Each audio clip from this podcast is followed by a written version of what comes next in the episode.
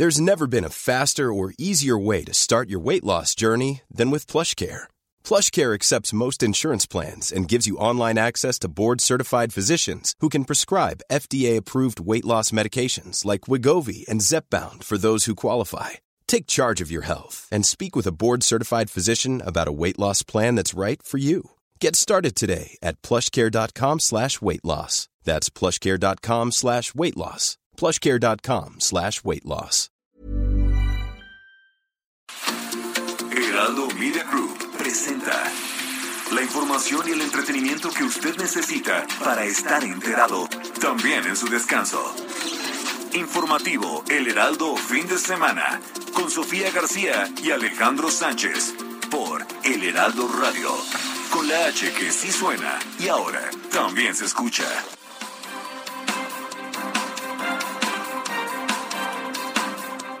Estos dos meses y medio, lamentablemente han perdido la vida cerca de 5 mil mexicanos, han sido asesinados. Y de esos 5 mil, 5 periodistas. Y además que no tienen que ver con actos represivos del Estado, porque ya el Estado no viola los derechos humanos como era antes. El patriarcado va a caer, ellas lo están tirando, que todas las mujeres puedan caminar sin miedo, que las niñas de este país sepan que pueden ser presidentas, ministras, científicas, deportistas y artistas sin que nadie les cierre las puertas, que los niños puedan expresar y manifestar sus emociones sin ser violentados ni reprimidos. Una marcha pacífica, esta es una ciudad de derechos, de libertades, y realmente fueron miles de mujeres, también hombres, pero principalmente mujeres quienes marcharon de manera pacífica. Creo que hay que felicitarnos por esto. Fueron alrededor de 75 mil, se estima, esa es la información. Ayer fueron a catear mi casa, este, él no estaba en mi casa, pues me dijeron que ahí los policías me dijeron que pues lo más opcional es que si él se él se, este, se comunicaba conmigo pues que lo pues que lo entregara para bien de pues de él y bien de nosotros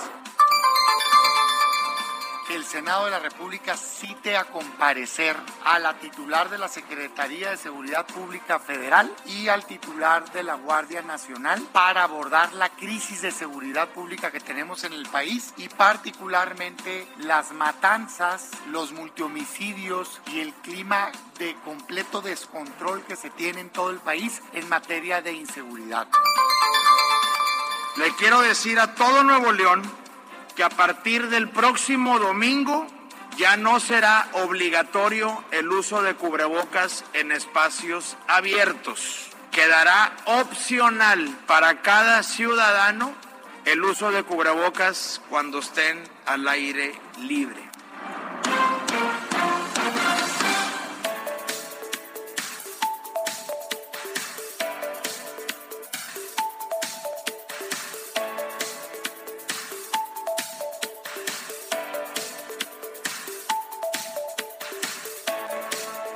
Tal? Muy buenos días. Son las 7 de la mañana ya con 3 minutos de este sábado 12, 12 de, de marzo del 2022. Gracias por estar con nosotros. Recuerde que vamos a estar aquí con usted todos juntos hasta las 10 de la mañana. Vamos a hablar de todo lo que ha pasado.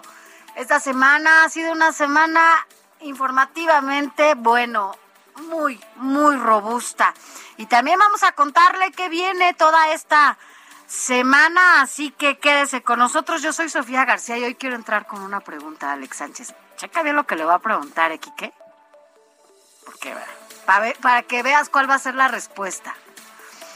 A ver, Alex Sánchez, ¿cómo estás? Buenos días. Hola, ¿Alguna vez has pensado golpes bajos ya lo, lo, temprano. en casarte, dar el anillo y, y todos estos, estos rituales en los que a veces muchos se meten? Buenos días, Sofía. Buenos días a todos los que nos escuchan a lo largo y ancho del país. Estamos transmitiendo en vivo y contestando estas preguntas que buscan poner a uno contra las cuerdas en este sábado 12 de marzo Mira, la pandemia ha retrasado para muchos como yo esos proyectos. Sí, grandes revelaciones, Quique. ¿Qué onda, producer? Cabina. Oye, eh, eh, la verdad Robert, es que Diego. la pandemia fue pues una época que impidió y rompió toda una cadena de la industria de los eventos, ¿no? Sí. El así como los quienes hacen hay empresas que hacen o planean bodas Sí, claro. para que tú ya nada más llegues y disfrutes el guateque prácticamente. Las llamadas wedding planners y todas estas. Y luego imagínate la renta de los salones, la renta de las sillas, de los grupos musicales, los sonideros o DJs, las rentas de las lonas y las carpas, porque muchas veces se llevan a cabo las bodas en los barrios populares. Abres el portón de tu casa, Cierran la calle. tiendes una lona de Sí, 15 ya. metros, cierras la calle, Y ya sea que vaya el sonido La Changa o Polymarch. O algún otro sonidero del barrio. Y los vecinos que andan por allí buscando fiesta los fines de semana, pues van, ponen las caguamas ahí al lado, Con permiso, ya ponen llegué. el bacachá con su bolsa de hielos y se, se plantan muy... pues, aunque no los invitaron y se autoinvitaron, ¿verdad? Oye, ¿nunca te bueno, has pues a todo... una fiesta que no te inviten? Obvio, que obvio, pero te estoy describiendo, te estoy describiendo Ay, lo que se hacía. O sea, lo que él allá por- hacía, llegaba con allá sus la- caguamas. allá por la Conchita Zapotitlán, en Tláhuac. Es sin miedo al éxito, papi. mm, eh, tenía la, la responsabilidad los fines de semana de andar en la bici, ir a recorrer toda la colonia Ajá. para ver dónde estaba cerrada la calle para en la noche caerle ahí. Y bueno, pues empezaba el bailongo a todo lo que da.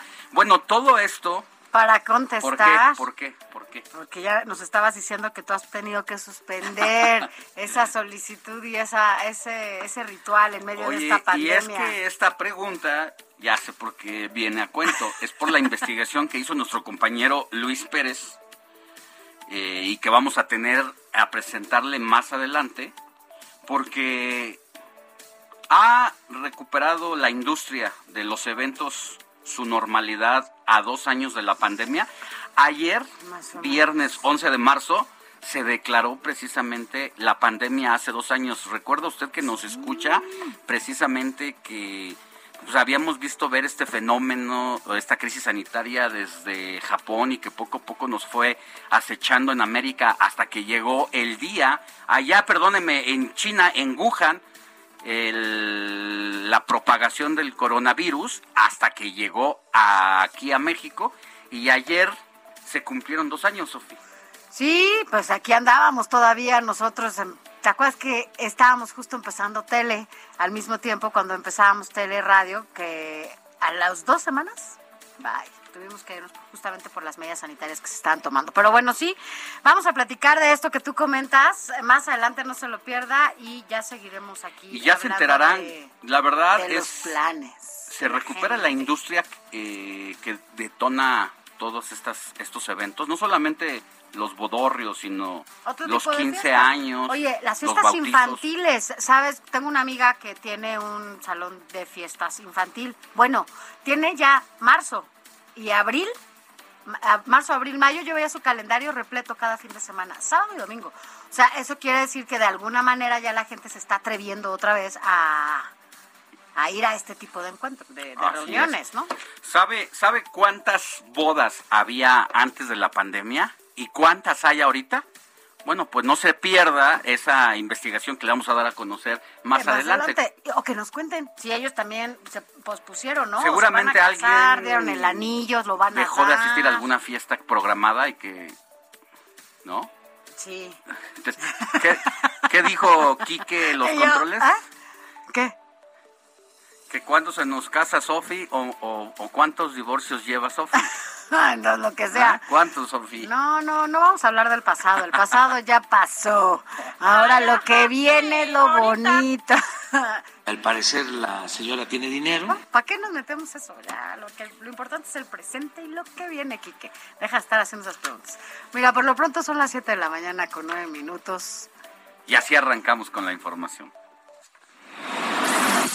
Informativo El Heraldo Fin de Semana. Lo más importante en resumen.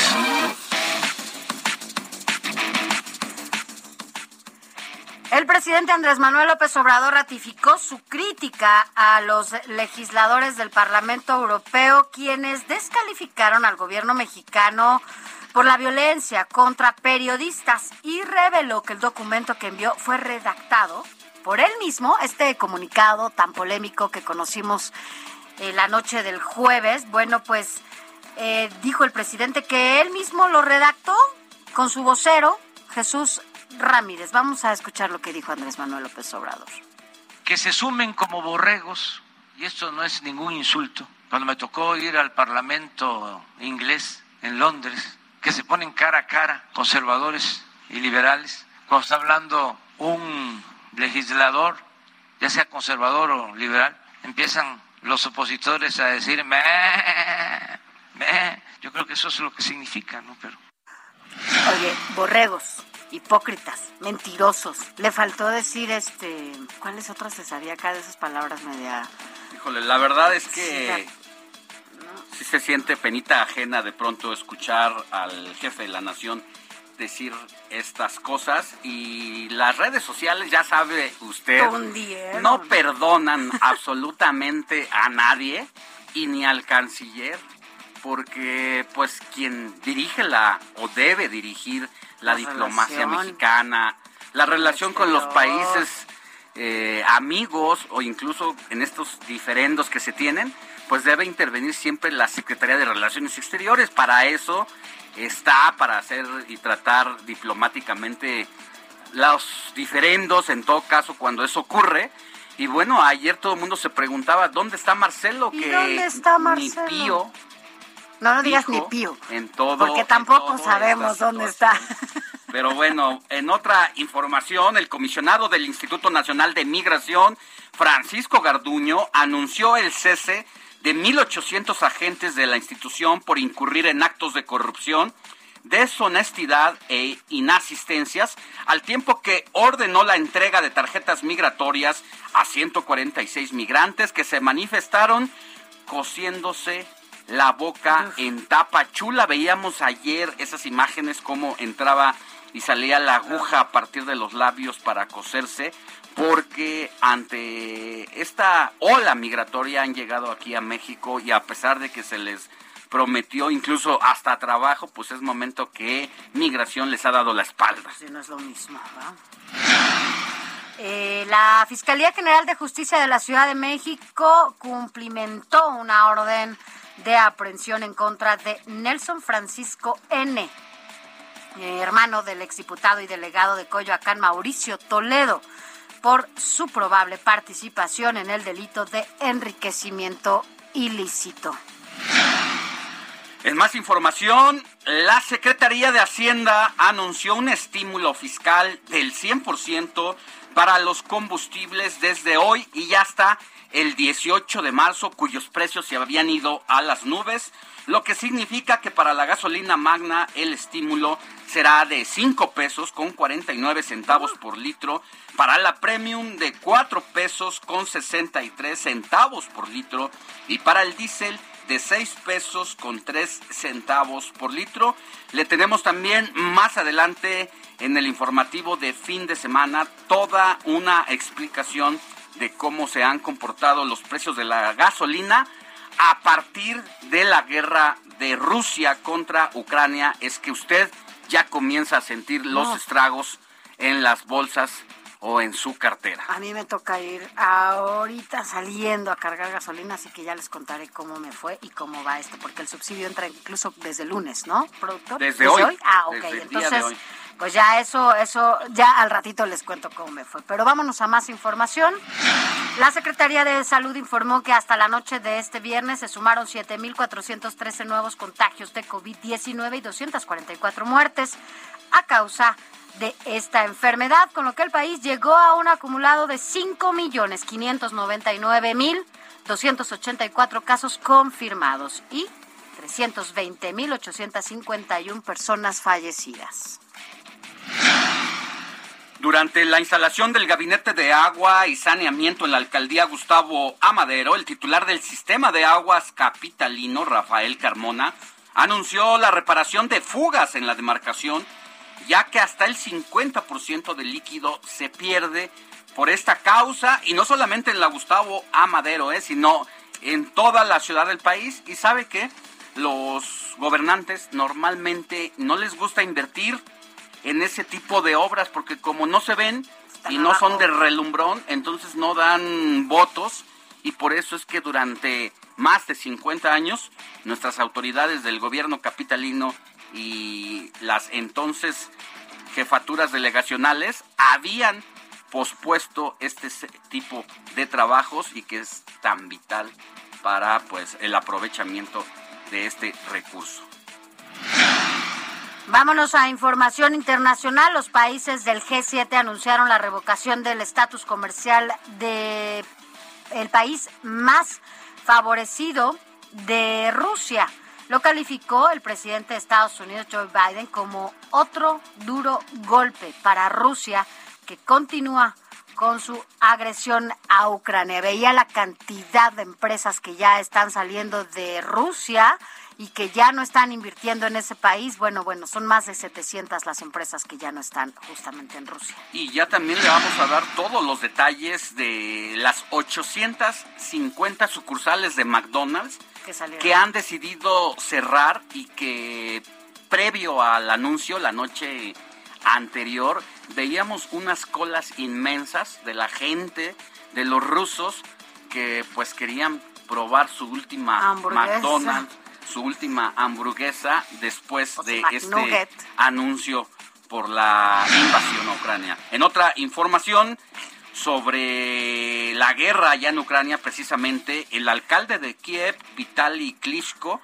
usted quizá alguna vez lo vio pelear porque fue campeón del mundo y después se convirtió en alcalde de Kiev. Bueno, pues él anunció en su cuenta de Telegram que su gobierno ya realiza un acopio de medicamentos y bienes de primera necesidad ante la cercanía de los bombardeos y una posible invasión de las tropas rusas en la capital ucraniana. Hay que recordar que también Klitschko está en la lista negra de Vladimir Putin como objetivo a asesinarlo para que pues eh, ya de una vez por todas acabe de caer la capital Sí.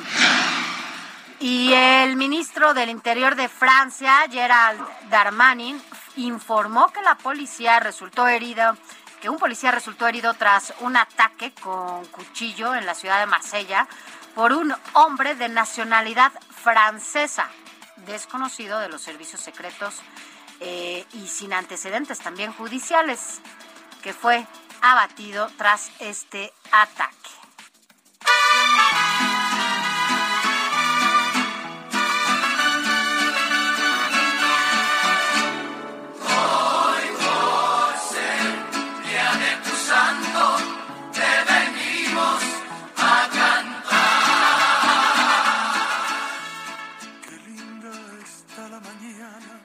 Querida Moni Reyes, muy buenos días. ¿A quién tenemos que correr a felicitar y abrazar en este sabadito 16 de marzo?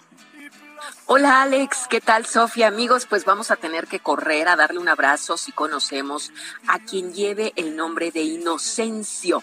Hoy es día de Inocencio. Así es, no de los inocentes. Ah, te iba a ¿eh? decir, es, que Alex ya estaba celebrando porque decía que así se debió de haber llamado él. Inocencio, Alejandro. Alejandro. Inocencio. se escucharía muy bonito, Alex. Hola, Ino. Hola, Ino. muy bien, pues muy... José Alejandro, ¿qué?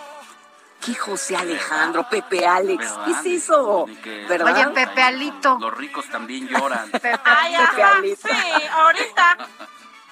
Sí, claro, José Alejandro Inocencio, ven acá, ¿no? Casi, casi. Bueno, pues muy buenos días, qué gusto saludarlos amigos Alex y Sofi. Pues ya, ya escucharon, hoy es día de San Inocencio y este personaje aprobó a San Agustín, cuya sepultura de Inocencio se encuentra junto al llamado Oso Peludo. Esto es en el cementerio de Ponciano, en Roma.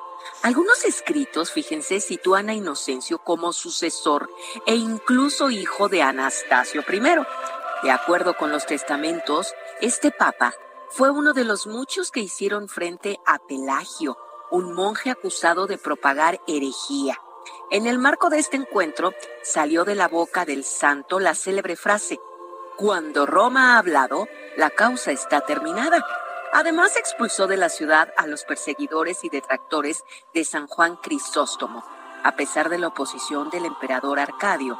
Pero bueno, pues no pudo, a pesar de sus esfuerzos y negociaciones, evitar el saqueo famoso de Roma el 24 de agosto del año 410 y finalmente murió un 12 de marzo de 400 del año 417, por lo que su festividad, pues obviamente estamos celebrando hoy, 12 de marzo.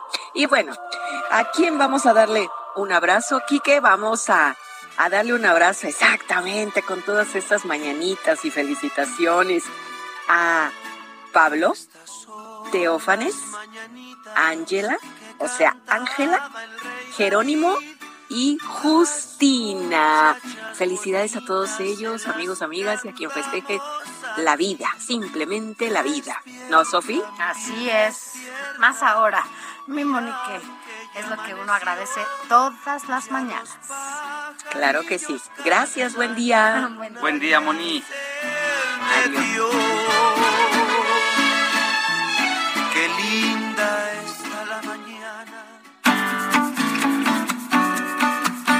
Escríbanos o mándenos un mensaje de voz al WhatsApp del informativo fin de semana 5591 63 5119. 7 de la mañana con 21 minutos. Más adelante, eh, quédese con nosotros. Eh, porque vamos a platicar de varios temas que vienen la próxima semana y sobre todo que hemos preparado eh, para usted, especialmente como ya lo decías, ¿no? El tema de las gasolinas, ¿cómo le ha ido a la gente con las gasolinas? Esta semana estuvo tremendo, hasta 30 Había alcanzado sus máximos históricos, la verdad es que nunca habíamos visto una situación de ese tipo y hay que reconocer la intervención de la Secretaría de Hacienda para amortiguar el incremento de esa gasolina, porque tú lo sabes, Sofi, que subiendo la gasolina se dispara la inflación sube la gasolina, y sube todo. El limón, o sea, lo, lo comentábamos aquí, ¿no? O sea, unos taquitos. Te vas con el taquito ahí que siempre vas en por tu casa, con el paisa, ¿no? O sea, imagínate el paisa en lo que va a recoger la tortilla, que también subió el limón. Este, la carne. La carne, el, el, el, aguacate para el guacamole, ¿no? Eh, todo subió, todo. O sea, que la verdad es que no le iban a pasar nada a usted que nos escucha, no sé si sabe que buena parte de los taqueros hacen un falso aguacate, que incluso usted lo puede googlear y póngale ahí, o en YouTube ponga cómo preparar un falso aguacate y muchos... Eh, guacamole. Un, perdón, un guacamole. Y muchos taqueros encontraron la manera de hacer creer que es guacamole cuando en realidad es una salsa hecha a base de calabaza. Ah, caray. Eso sí me interesa. La, Era taquero, Alex. guacamole. pero como no le pones aguacate. Pues no le pones aguacate. En lugar de eh, al aguacate le pones una unas calabacitas tiernas verdes y hace ese efecto aparente de que es salsa de guacamole. Ahí googlelo, búscalo y vas a encontrar esa, esa alternativa. Como muchos taqueros también para que el taquito se vea mejor despachado, abajo le ponen eh, una cama de cebolla, pues que va entre la carnita del, del pastor, bien doradita. Órale. Así No, los bueno, trucos. Y la gente se la tiene que la ingeniar cada vez más ante Más hasta- pues el alza de los precios. No el la aguacate, canasta ¿cómo estaba? ¿No? O sea, Imagínate. imagínate. Pero bueno, vamos a tener esto y mucho más eh, en unos minutos. No se vaya, porque además también vamos a hacer nuestro recorrido por los estados. Vamos a platicar con Raimundo Sánchez Patlán ya. ¿Y qué está pasando con el canciller a propósito, no? De, de lo que, bueno, se dio esta semana entre el Parlamento Europeo y el presidente de la República. Así es, y también siempre se ha dicho que no existe la pareja o el matrimonio perfecto. Al volver del corte le platicaremos sobre unos esposos que podrían No. cambiar esta regla. No, ya, no es cierto. Ya vi cuántos años. Con eso y más al volver de esta pausa.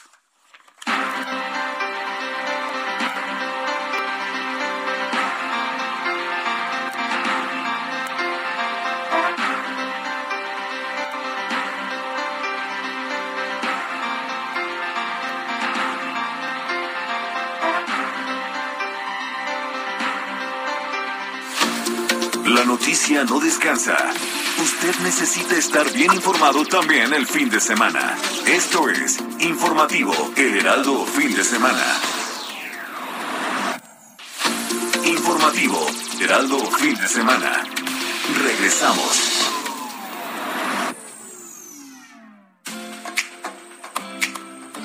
Hoy 12 de marzo, la comunidad tuitera conmemora su día y en esta red social lo hacen a través del hashtag Día Internacional de los Tuiteros. Recordemos que fue el 12 de marzo de 2006 cuando Jack Dorsey, creador de esta red social, escribió el primer tweet en la historia. El mensaje decía, acabo de crear mi Twitter. A partir de ahí, la plataforma fue creciendo hasta convertirse en una de las más importantes del mundo. En 140 caracteres debes escribir tus ideas, pensamientos, opiniones o cualquier comentario a alguna foto, algo así como una forma moderna de telegramas. Fue incluso llamado el SMS de Internet. Los mensajes son llamados tweet en inglés hace referencia al pío de un pájaro, de ahí a que su logo sea un ave. En un principio solo existía una versión en inglés y no fue sino hasta el 3 de noviembre de 2009 que lanzaron una versión en español. Posteriormente lanzaron la versión en italiano, alemán y francés.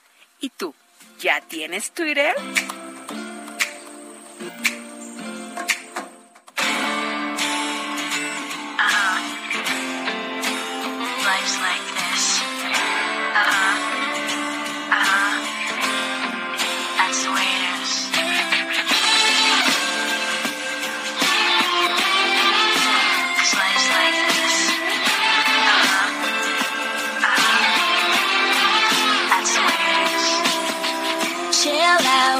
What she yelling for?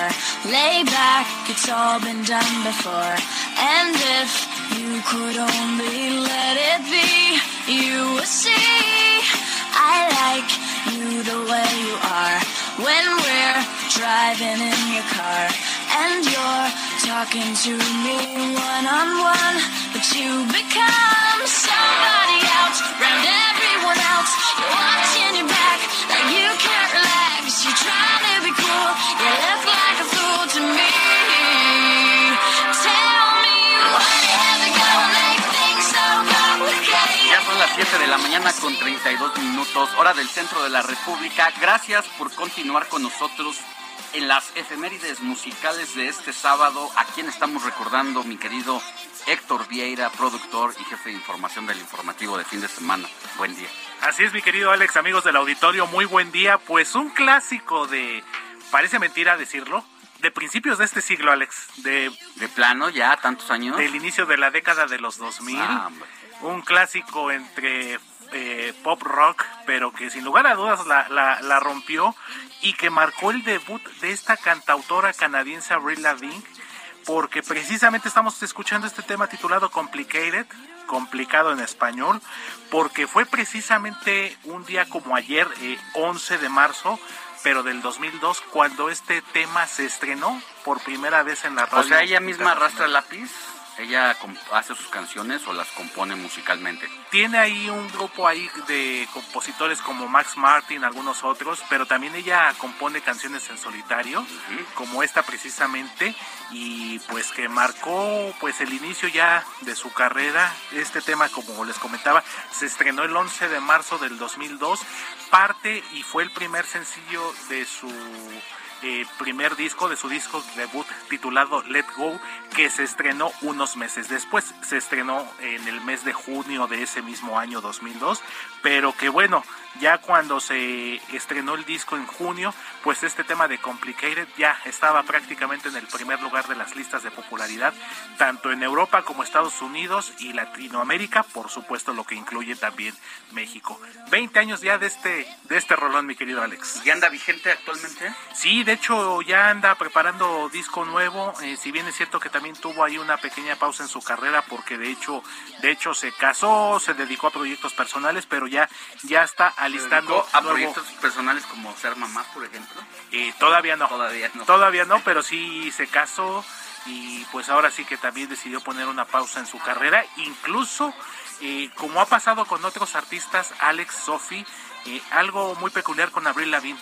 Así como en su momento recordarán con Paul McCartney, que se dice que murió muy joven y que quien realmente es, pues es como que un doble el que está ahí ocupando el lugar de Paul McCartney. También se llegó a hacer hablar de ese mito de Avril Lavigne, de quien se dice que aparentemente habría fallecido a finales de 2002, principios de 2003, y que es otra chica, un doble, que es quien está ocupando su, su lugar. Pero bueno, eh, el talento a final de cuentas ahí está, y digo, lo dudo muchísimo porque la voz es inconfundible, el estilo también, y de este éxito pues han salido otros como I'm With You, como eh, Skater's Boy, como precisamente se llama su, su primer disco.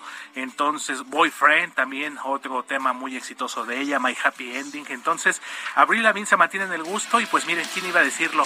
20 años ya y precisamente mira, el DJ Kike nos está poniendo parte de ese álbum debut de Avril. Peleando al Quique, pero bueno. Mi Gracias, Quique. Héctor Vieira. Gracias. Gracias. A ustedes, Sofía Alex, seguimos aquí al pendiente. He was a punk, she did ballet. What more can I say? He wanted her, she'd never tell.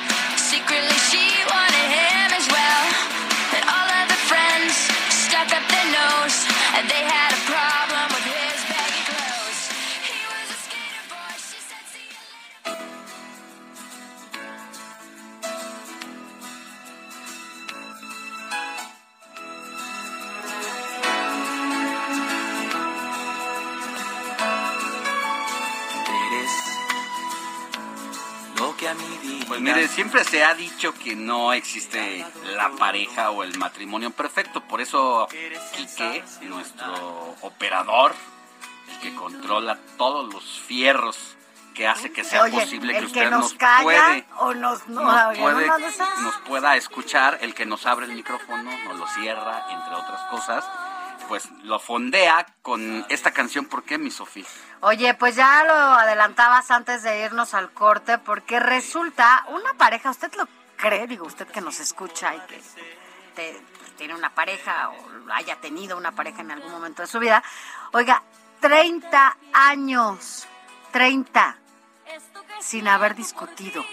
¿Cuánto es lo más que has durado tú, por ejemplo, en una relación sin discutir? No, pues no, hay que discutir, hay que discutir Sin las discutir, cosas. No, no, no, Sánchez. no, no tendría sentido. Mira, esta relación sentimental, bueno, porque en las relaciones pues siempre hay desacuerdos, ¿no? O sea, porque yo creo que se vale que no haya... Y cuando hablamos todo- de todo discusión, de- no necesariamente quiere decir que haya gritos. No, no, no, discusiones. así, sombrerazos. diferencias, ¿no? O sea, las, las- los desacuerdos que pueden provocar, pero el tema es, hay que ver qué tipo de desacuerdos, porque muchas veces provocan incluso rupturas. Sin embargo, bueno, pues una pareja de Estados Unidos llamó la atención en las redes sociales y se hizo además viral, porque asegura que no se ha pelado, peleado en 30 años de matrimonio. Se llama Hannah y Blair Kelly y cumplieron así tres décadas eh, pues ya juntos, casados, ellos viven en Virginia, Virginia, y decidieron pues contar su historia eh, a todo el mundo, porque bueno, ellos Ellos se conocieron durante su primer año de universidad en 1986. Mira, además de los dichos, ¿no? Que dicen que si te casas con un estudiante, pues no, que no duran mucho y no sé qué tanto. Bueno, digo, con tu amor de estudiante. Y bueno, pues así, así las cosas, pero a pesar de que se vieron obligados a mantener una relación eh, a distancia, pues el vínculo no se rompió y acabaron dándose el sí en diciembre de 1991. ¿Qué harán para no pelear o para no discutir? Pues yo creo que ven películas y entre otras cosas. Oye, porque yo no puedo creer que no haya una Yo, discusión. no, yo pensé que ibas a decir, yo no puedo estar unos minutos sin discutir. No, bueno, pues si me hacen enojar, pues sí, ¿no?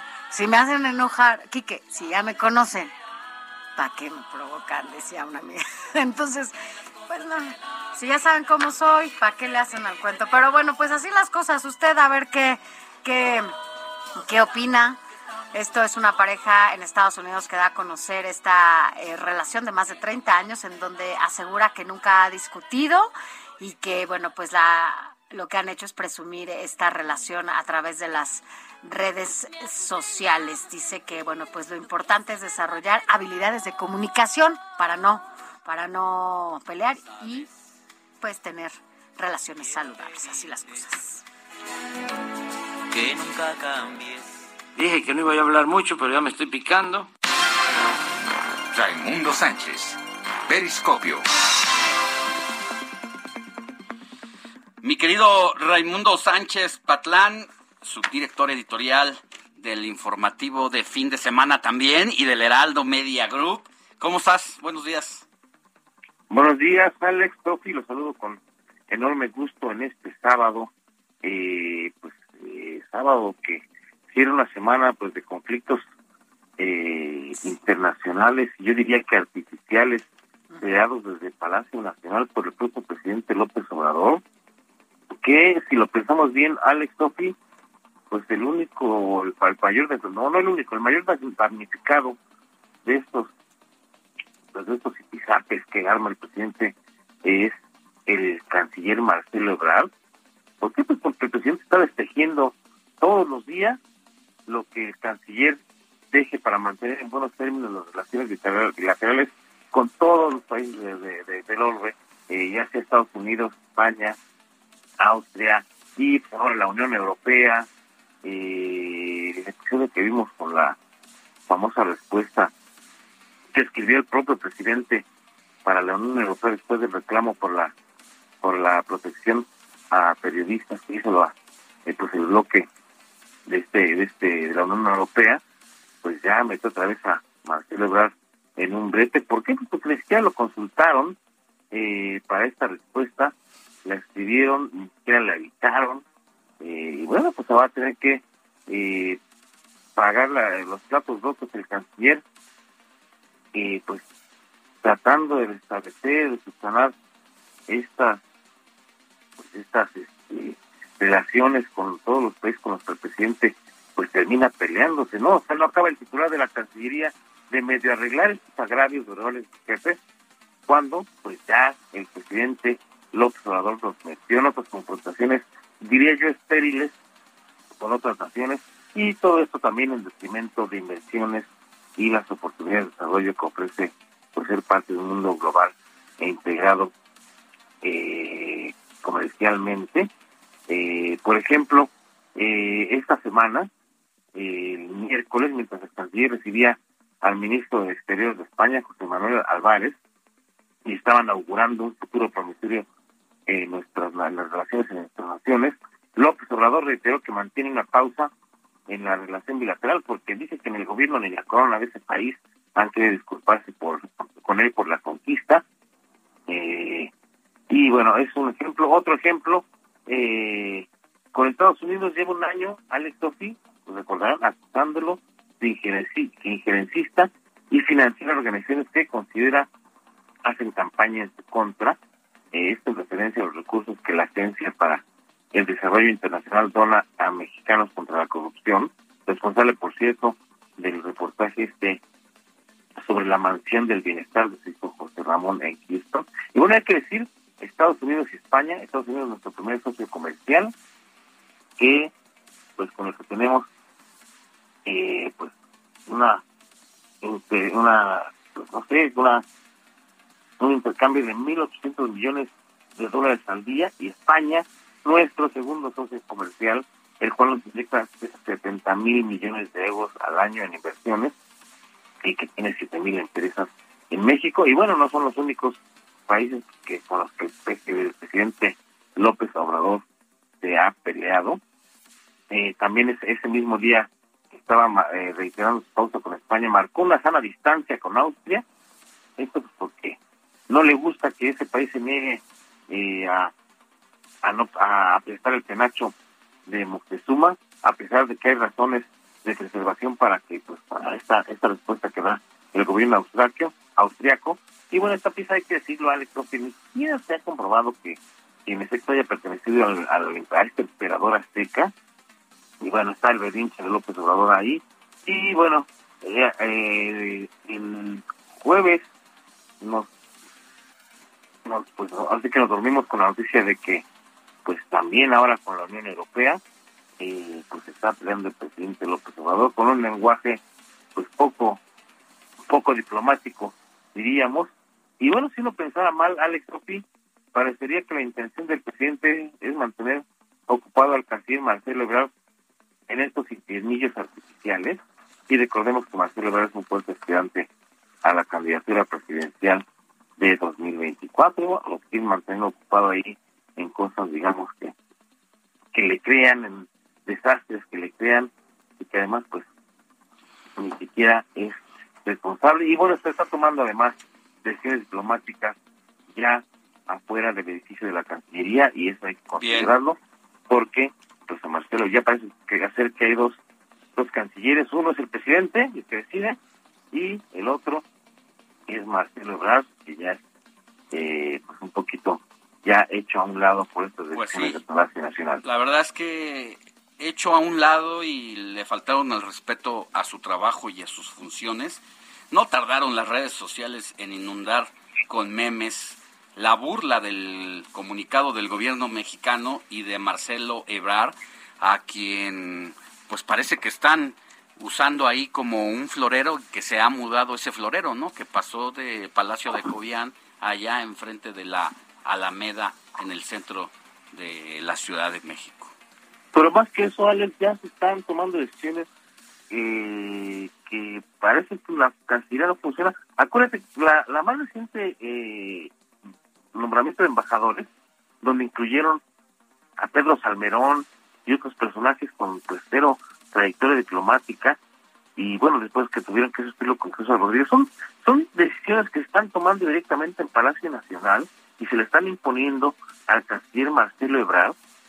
Esto es para dejarle claro que quien tiene el mango por las en las relaciones internacionales es el presidente López Obrador y no el canciller. Es para hacer el mensaje clarísimo a Marcelo Ebrard y que el canciller solo tiene que eh, pues dedicarse a lo que le sí que le ordene el señor presidente, ¿no? Como la compra de vacunas, eh, pues ahora está rescatando a los mexicanos en zonas de conflicto, en este caso en Ucrania, y bueno, estar arreglando estos tratos con los países con los que se pelea el presidente López Obrador.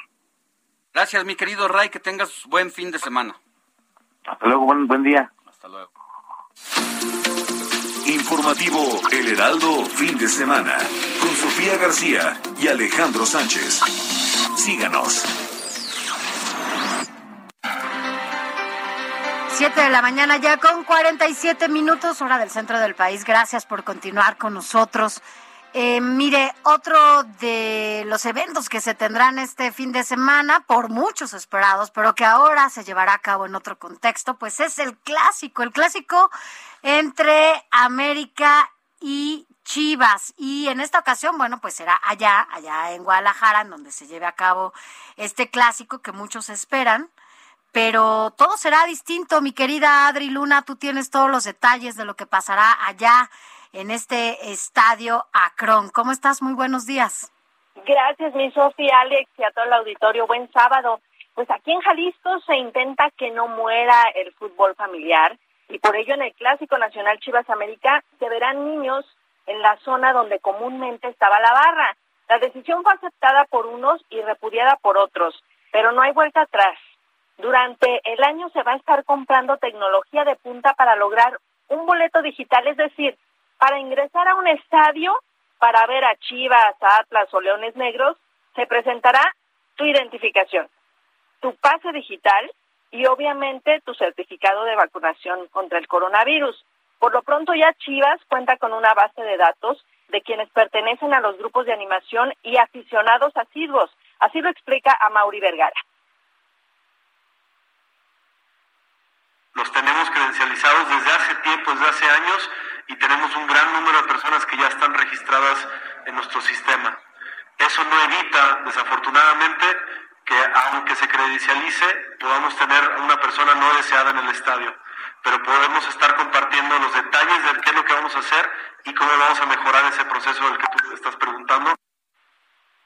Obviamente, lograr esto no es de la noche a la mañana, sostiene José Riestra, quien es el presidente ejecutivo del Club Atlas. Es con boleto digital y con identificación. Será un proceso largo, tedioso, seguramente causará algunos malestares en los asistentes al estadio, pero es la única forma de controlar. Así que, Sofía, Alex y Auditorio, mañana en el encuentro Chivas América va a haber 1.400 elementos de seguridad locales, o sea, municipales, estatales de la Guardia Nacional, vigilando y garantizando la tranquilidad en el Coloso.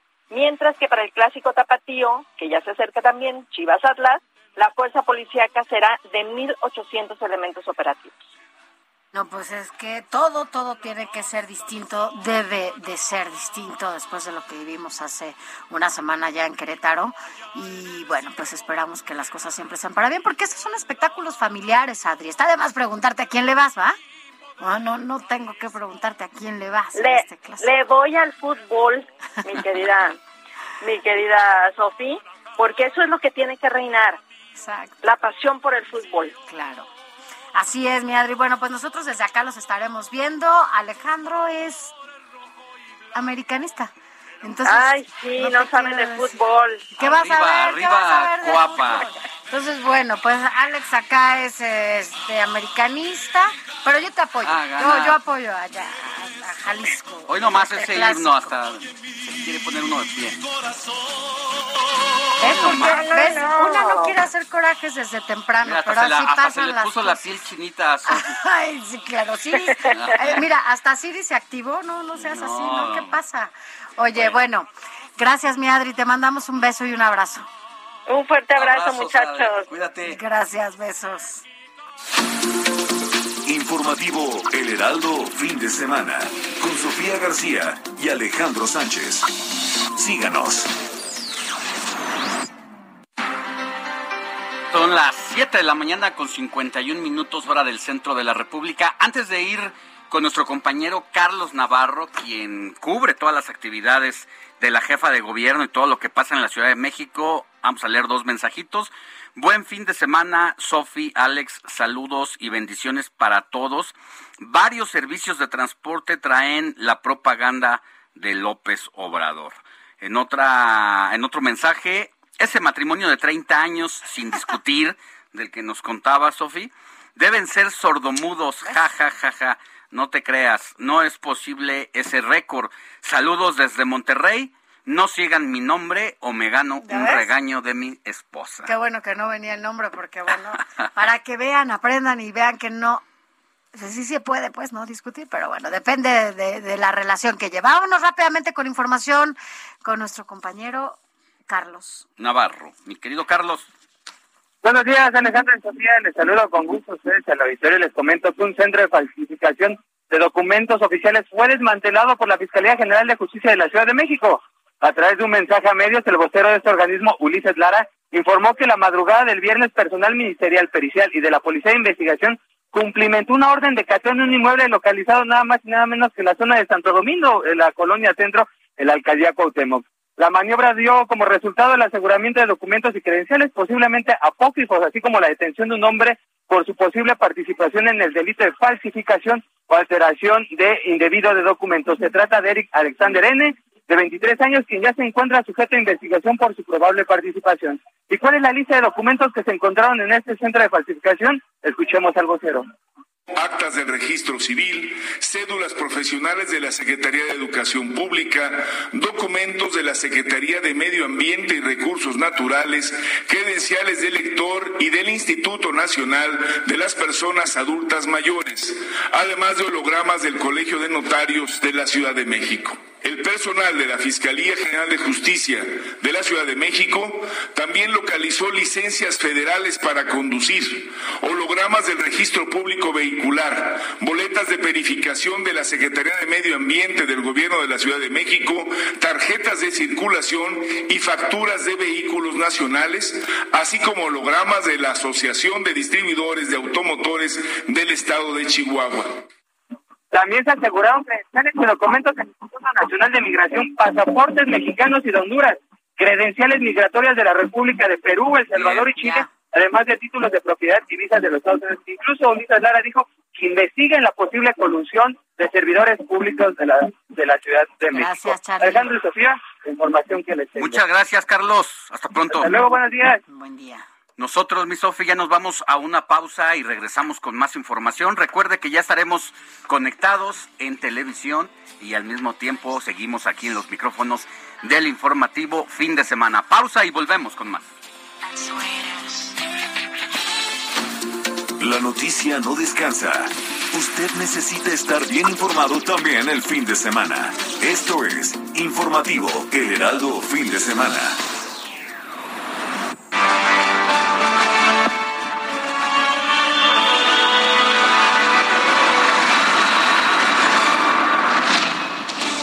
8 de la mañana del sábado 12 de marzo del 2022.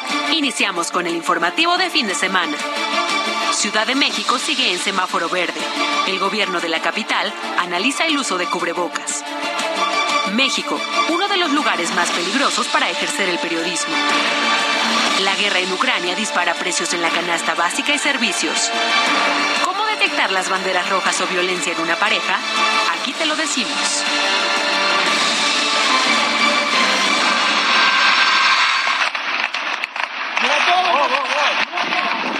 Оскар, красава!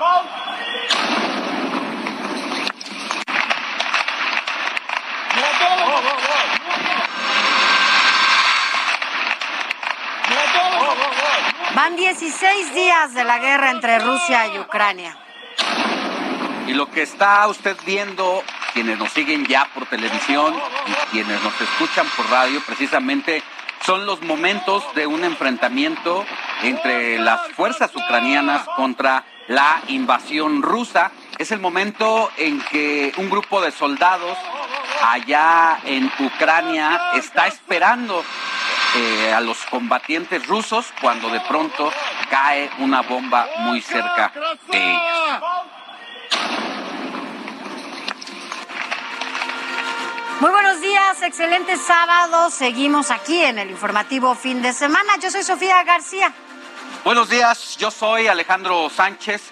Todavía hay mucha información de los acontecimientos más importantes que han sacudido al país y al mundo en las últimas horas.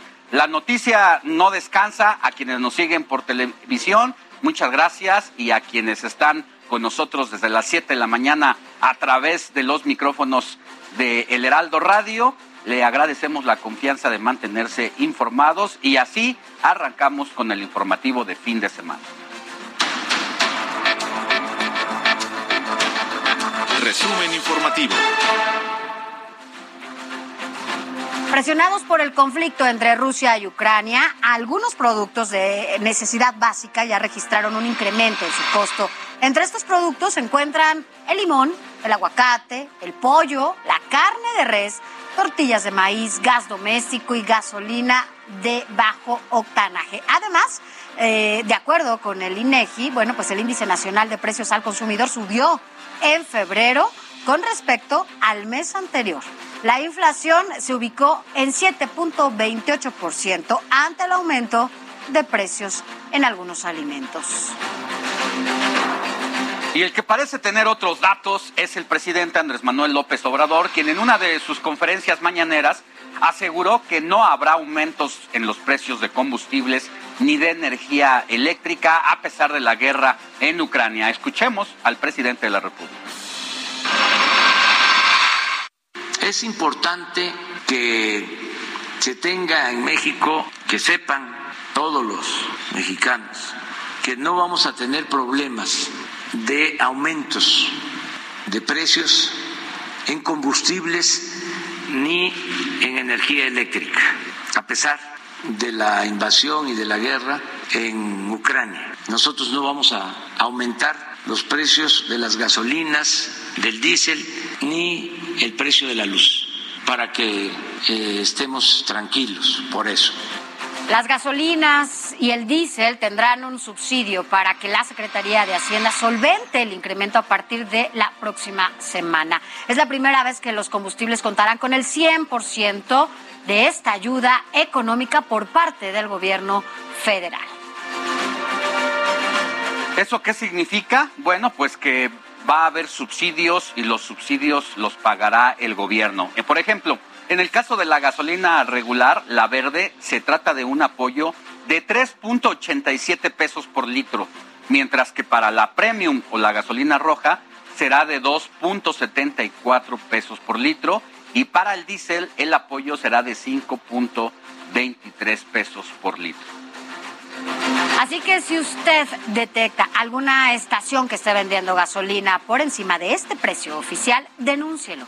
Y puede reportarlo al teléfono de la Procuraduría Federal del Consumidor, la Profeco, que es el 55 55 68 87 22. O bien directamente lo puede hacer a través de la aplicación de esta Profeco.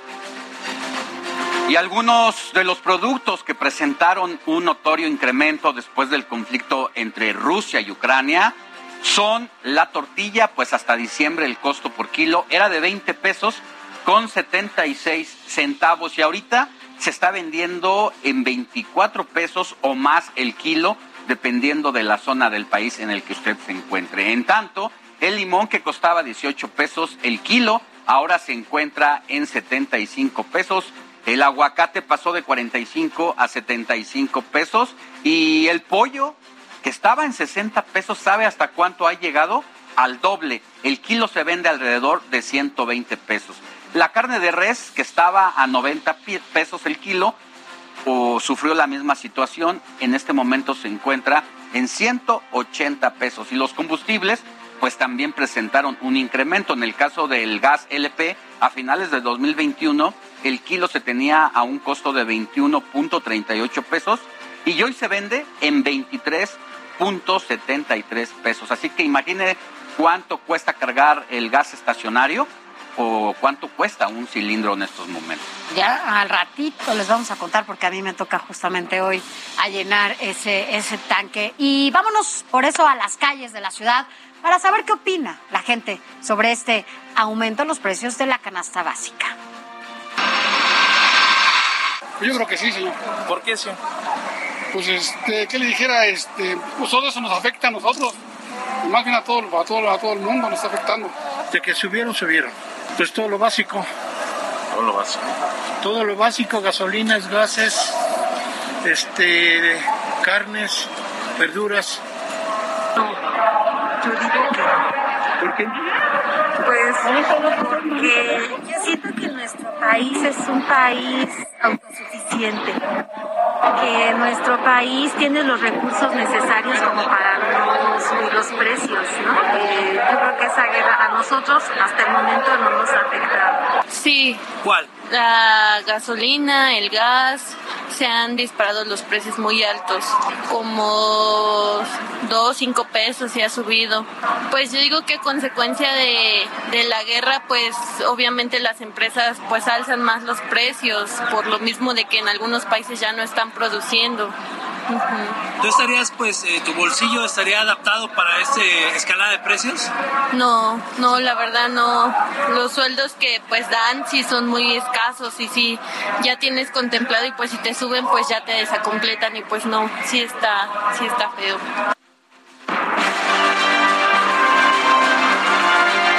Entrevista. Pues ahí están las diferentes opiniones. Finalmente, usted que nos ve o nos escucha es quien tiene la última palabra porque sabe lo que está pasando cuando va al mercado o al supermercado. Y precisamente para analizar estos incrementos en los costos de los productos básicos y las afectaciones para la población mexicana, saludamos con gusto a José Luis de la Cruz, director general del Instituto para el Desarrollo Industrial y el Crecimiento Económico. Doctor, ¿cómo estás? Muy buenos días. Qué gusto saludarte. Tengo que decirlo también Buenos días, yo. muy bien, doctor. gracias por la invitación.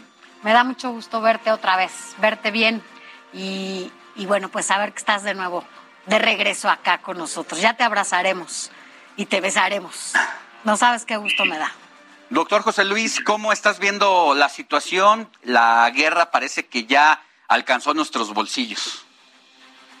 Bueno, los efectos, eh, y que en realidad son los primeros efectos que tiene el conflicto militar en Ucrania por la invasión de Rusia, eh, que se han extendido a también una guerra financiera, el bloqueo eh, que se ha hecho por parte de Estados Unidos y la Unión Europea eh, de los activos rusos, de los flujos comerciales rusos, también ha derivado en un conflicto energético. Y estas tres vertientes lo que han causado en primera instancia ya es un aumento significativo en el precio de las materias primas, los famosos commodities, en donde lo más visible es el precio del petróleo, pero en donde también hay récords ya eh, históricos en los precios de carbón, de níquel, aluminio, y en donde el trigo también eh, va al alza, entre otros muchos. Ese es un primer efecto que, como muy bien señalas, eh, ya tiene eh, repercusiones directamente en la inflación de nuestro país. Al final del día, el problema que enfrentamos en México es que justamente los precursores del problema inflacionario han sido alimentos y energéticos. Entonces, en el momento en el que el precio del petróleo, el precio del trigo empiezan a subir, por citar un par de ejemplos, evidentemente que el problema es pensar cómo va a repercutir eso en eh, la inflación que ya venía al alza en México. Y al final del día, eh, como México es un país importador, compramos cerca de 400 mil millones de dólares al año de insumos intermedios, más otros 100 mil millones de bienes, alimentos y de eh, bienes de capital, es maquinaria y equipo. Al final del día, la inflación es el efecto directo que nos va a pegar, pero en donde hay al menos otros dos efectos eh, eh, ya también visibles. El primero, por un lado, es eh, ingresos excedentes para el gobierno, hay que decirlo. El mayor precio del petróleo representa mayores ingresos para Pemex, para el sector público en general, pero también mayores gastos. El problema es que México es deficitario en la importación de productos derivados del petróleo y eso nos va a acabar costando más de lo que ganamos por el precio del petróleo elevado.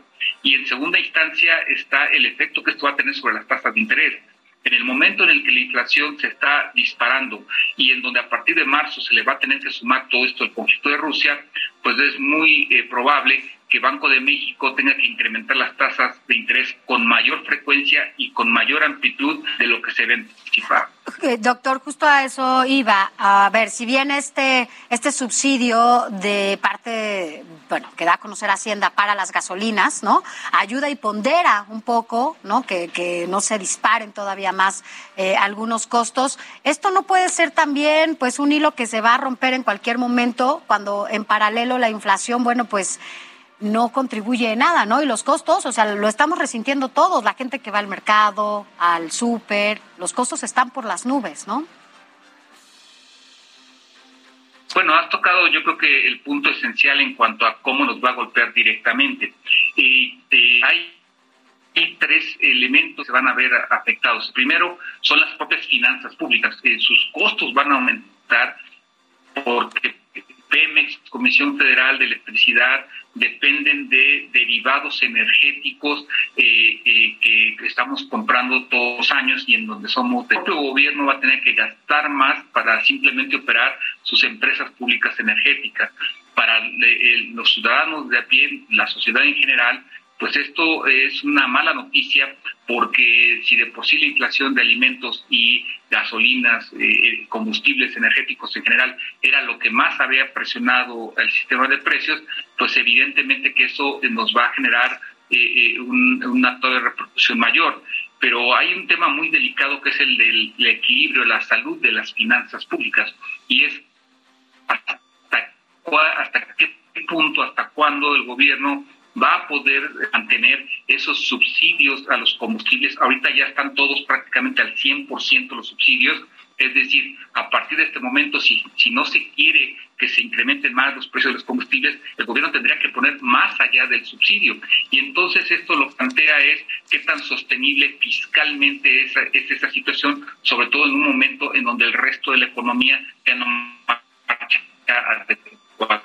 y sobre todo, doctor, porque el subsidio que se anuncia para las gasolinas que empieza el día de hoy eh, va a terminar el próximo 18 de marzo, es decir, no tiene una duración más que de unos cuantos días. Y por el otro lado, lo que quisiera destacar es que si bien, como dices, el gobierno federal obtiene mayores recursos por la venta eh, del petróleo y el incremento que ha tenido con motivo de la guerra, estamos en un momento de producción petrolera muy complicada. No se está haciendo la misma producción que se venía haciendo en años anteriores.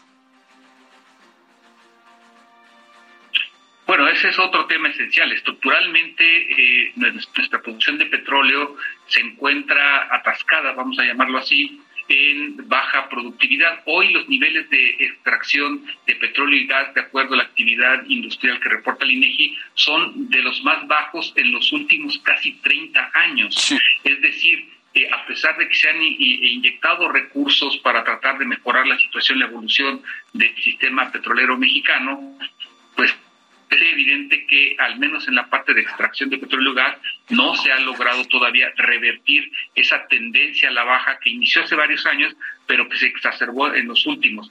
Y además, eh, esto lo podríamos eh, explicar al sistema eléctrico. Hoy eh, México tiene tres años de caídas consecutivas en la producción de energía eléctrica, que requiere, entre otros, derivados del petróleo para operar. Las plantas que utilizan combustóleo, eh, eh, que utilizan otro tipo de derivados petroleros, pues al final del día también se van a ver afectados por esta situación. Finalmente, doctor, preguntarte en este contexto que ya nos retratas muy bien, cuál la situación de de México, independientemente bueno, el mundo entero está en una crisis económica, pues ¿qué le recomendamos a la gente? ¿Qué podemos decirle a la gente en este momento en donde la situación incluso puede, pues puede seguir igual o peor, ¿no? Bueno, yo creo que hay tres elementos básicos que eh, todos debemos, a los todos debemos poner atención. Lo primero es reconocer que estamos en un momento en donde la inflación va a seguir presente, es decir, eh, tener claro que el incremento en precios eh, se va a mantener al menos durante los siguientes seis meses y que esto va a implicar medidas eh, por parte de la autoridad monetaria Banco de México que son, por ejemplo, el aumento en tasas de interés. Entonces, estar consciente de ello es fundamental. El segundo punto es derivado de esto en donde si sabemos que va a haber incrementos en tasas de interés, pues no recurrir a endeudamiento innecesario, es decir, hacer una muy buena gestión de gastos para tratar de evitar las deudas innecesarias. Y el tercer elemento, eh, pues sin lugar a dudas, es plantear el mantener ingresos, es decir, eh, al final de cuentas, en estos momentos en donde si bien la economía crece poco, pero crece, pues tratar de mantener esas fuentes de ingreso con una planeación de, de gastos adecuada, me parece que es lo fundamental para tratar de enfrentar esta situación que va a estar presente, reitero, al menos durante el primer semestre del año. Pues muchas gracias, doctor. De nuevo decir que nos da mucho gusto que estés aquí y que, bueno, después vienes y nos cuentas parte de tu, de tu historia, porque yo creo que, que, eres una lección de vida muy importante para todos nosotros. Yo tengo que, que decirlo después, nos cuentas aquí de qué se trata, pero por lo pronto, gracias. Gracias, doctor. Muchas gracias por la invitación, muy buen día. Que tengan muy buen día. Bueno, usted es el doctor José de la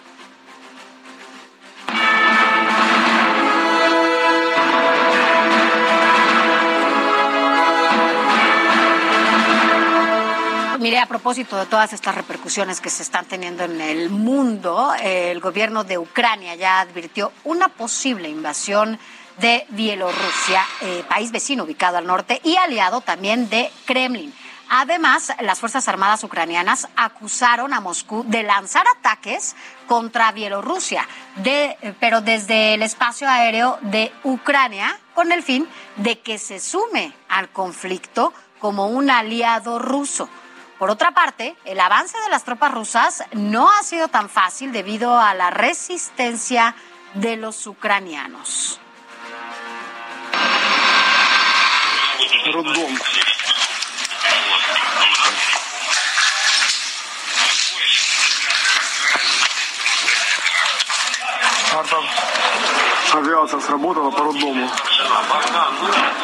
Estamos viendo y lo que usted alcanza a escuchar a través del Heraldo Radio son imágenes de una zona devastada por las bombas donde parece ser ya un pueblo fantasma donde lo que antes eran edificios, probablemente viviendas u oficinas, hoy solamente quedan escombros y hierros retorcidos precisamente a causa de esta invasión rusa que cada día que pasa los ucranianos están siendo más y más acechados, prácticamente ahorcados por las fuerzas rusas.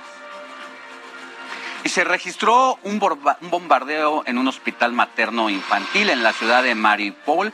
Se habían establecido seis rutas de evacuación por Zaporilla, eh, allá en Kiev, también Gostomel, Kharkov y Poltava. Los corredores humanitarios operarán de las 9 de la mañana a las 9 de la noche y durante ese periodo los rusos debían frenar sus ataques, lo cual no ha sucedido hasta este momento. El presidente de Estados Unidos, Joe Biden, también anunció la prohibición de importar vodka, diamantes, pescado y mariscos de Rusia como sanción por la invasión rusa en Ucrania. Además de la prohibición, también Biden alertó a Vladimir Putin que su país pagará un alto precio en caso de que use armas químicas o biológicas en Ucrania. La decisión de Biden fue parte de la eliminación de lo que formalmente se conoce como relaciones comerciales normales permanentes con Rusia. Pero veamos cuáles son las empresas que hasta ahora han suspendido sus operaciones en territorio ruso. Se trata de Coca-Cola, McDonald's. Alex, ya decías hace rato cuántas eh, sucursales hay. 850 han cerrado hasta este momento allá en Rusia. McDonald's. Eh, Levi's, también PepsiCo, que, eh, bueno, KFGS, que es Kentucky Fried Chicken, Pizzas Hut, Apple, Bungie, Estee Lauder, o sea, vaya, miles de marcas de todo tipo, desde comida, belleza, eh, moda, eh, cualquier tipo de, de marca ya está cerrándose, pues esta área comercial allá allá en Rusia. Esto, bueno, como un castigo ah, por la invasión que están haciendo a digo, a Ucrania. Y bueno, Rusia frenó el acuerdo que impedía a Irán desarrollar armas nucleares. Vladimir Putin lo suspendió para exigir que se suavicen las sanciones impuestas en su contra. Rusia no quiere que sus proyectos nucleares se vean afectados por la invasión. Putin también va a reclutar soldados en Siria y aseguró que ya tiene 16 mil combatientes en Oriente. El presidente de Ucrania condenó el apoyo de Rusia.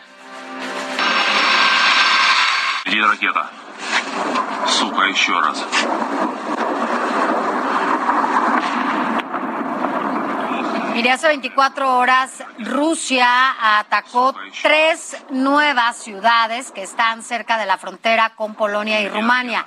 Se trata de Dnipro, Iván y Bonafraques y Lost. sus bombardeos alcanzaron una guardería, un edificio y una fábrica de calzado. Hasta el momento, pues se sabe de la muerte de un civil y dos soldados ucranianos, pero los ataques continúan en esta ciudad de Yarkov y Kiev, mientras que en Mariupol no se han podido retomar los corredores humanitarios. ¿Y qué dice la parte afectada través de su presidente, el líder de Ucrania, Volodymyr Zelensky, bueno, pues ha denunciado que 78 niños han muerto hasta este momento por la invasión de Rusia durante una reunión del Parlamento polaco. El presidente de Ucrania explicó que los menores merecen crecer en un mundo en paz y pidió un alto al fuego. También agradeció el apoyo de Polonia y recalcó que sus países son hermanos y deben apoyarse. No todos son imágenes desagradables ante la invasión rusa allá en Ucrania. También se están viviendo momentos emotivos, ideamos, en medio de este caos, aunque no lo creen, en medio de la muerte y la tragedia. Y es que una imagen le ha dado vuelta al mundo, ha sido viralizada y se trata de un momento en el que en un retén militar, en una carretera, pues se detiene un auto para revisarlo, supuestamente, para hacerle una revisión. Así que los ocupantes, imagínense el terror que hay en ese momento allá, pues se bajan y se ponen de espaldas para que sean revisados, para que sean cateados. Y en el momento en el que sus ocupa eh, las personas están pegados al automóvil, se escucha pues, la música de fondo, una linda música, y acto seguido, un soldado toca la pierna de una chica y cuando se voltea la chica, pues resulta que lo reconoce, reconoce a este soldado y en ese momento le entrega un ramo de flores y el anillo de compromiso. Esto en medio de la, del caos y de esta invasión. Pues la pareja se trasladó a Kiev para casarse en medio de la guerra. Los abrazos y la celebración que se da en medio de este conflicto y en plena carretera, bueno, pues no, a todos nos conmovió, ¿no? Porque, bueno, el hecho de estar viendo pues, tantas cosas, tantas muertes, los niños, las familias enteras saliendo de ese país y este son Así es. matrimonio. Para quienes nos siguen en radio, vamos a una pausa y volvemos con más información. Nosotros seguimos aquí en televisión y hacemos una pregunta al público. ¿Qué opina sobre las barras en los estadios de fútbol. La noticia no descansa. Usted necesita estar bien informado también el fin de semana. Esto es Informativo. There's never been a faster or easier way to start your weight loss journey than with PlushCare. PlushCare accepts most insurance plans and gives you online access to board-certified physicians who can prescribe FDA-approved weight loss medications like Wigovi and Zepbound for those who qualify. Take charge of your health and speak with a board certified physician about a weight loss plan that's right for you. Get started today at plushcare.com slash weight loss. That's plushcare.com slash weight loss. Plushcare.com slash weight loss. El Heraldo fin de semana.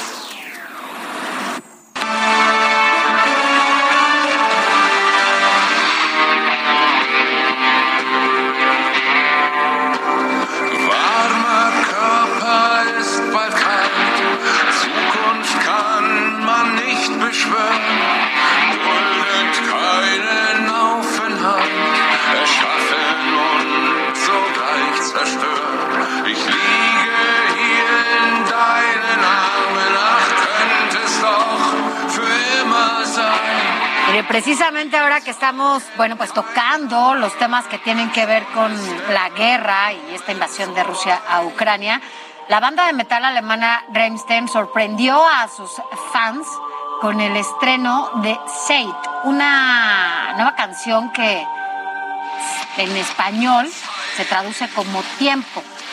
Y en este video podemos ver una guerra civil del siglo XX y en reversa. La banda está planeando su gira 2022 a partir del 15 de mayo en Praga, República Checa. Y para los fans mexicanos decirles que también estará en nuestro país por si quiere irlo irlos a, a, visitar, pero bueno, yo no, yo no, no, estoy viendo las imágenes y no soy como tan no, creo que me pondría más triste. La verdad no, son a mí en lo personal se me hacen un poco depresivos y pues prefiero no, no ir al concierto, pero seguramente y sí conozco muchas personas que son fans y seguidores de esta banda. Vamos más. Bueno, gracias a todos ustedes por los mensajes que nos han hecho llegar a través de nuestro WhatsApp y nos dicen buen fin de semana, Sofía y Alex. Saludos y bendiciones para todos. Gracias. Igualmente, varios servicios de transporte traen la propaganda de López Obrador. Esto porque, bueno, incluso el INE ha solicitado que ya retiren toda esta propaganda con miras a la revocación de mandato. También nos escribe, soy, Sony, soy Tony Talacón de Cuautitlán, Izcali, aquí en el Estado de México.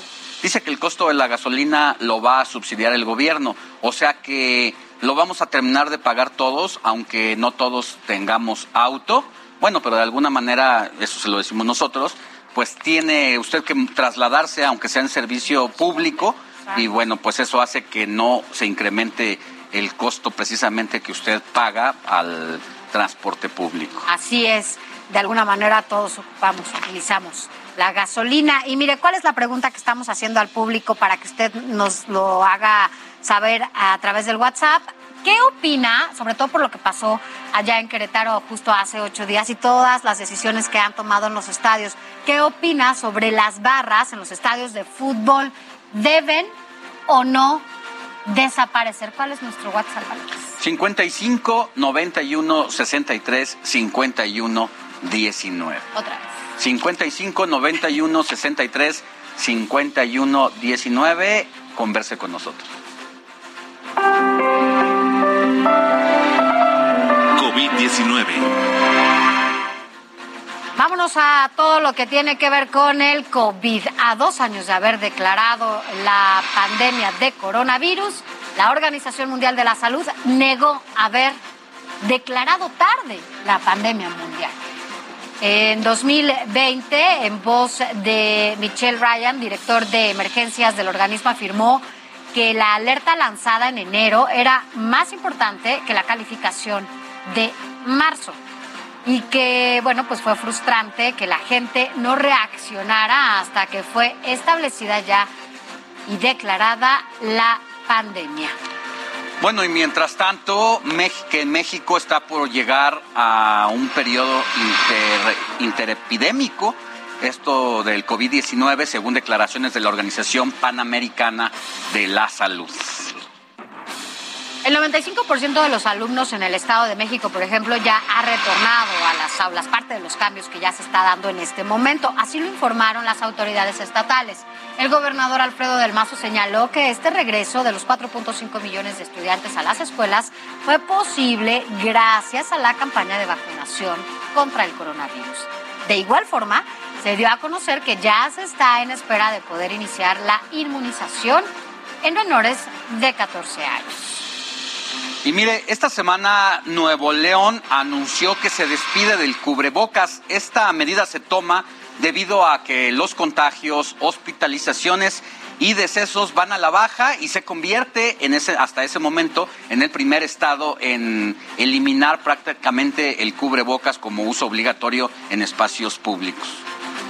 Y vámonos hasta Coahuila porque allá, al igual que Nuevo León, el secretario de Salud de Salud, Roberto Bernal, anunció que el uso del cubrebocas ya no será obligatorio en espacios abiertos. También la toma de temperatura y el gel antibacterial se eliminará de los establecimientos. La decisión se tomó por la baja, la baja que se ha dado y ha resultado pues de los contagios del COVID.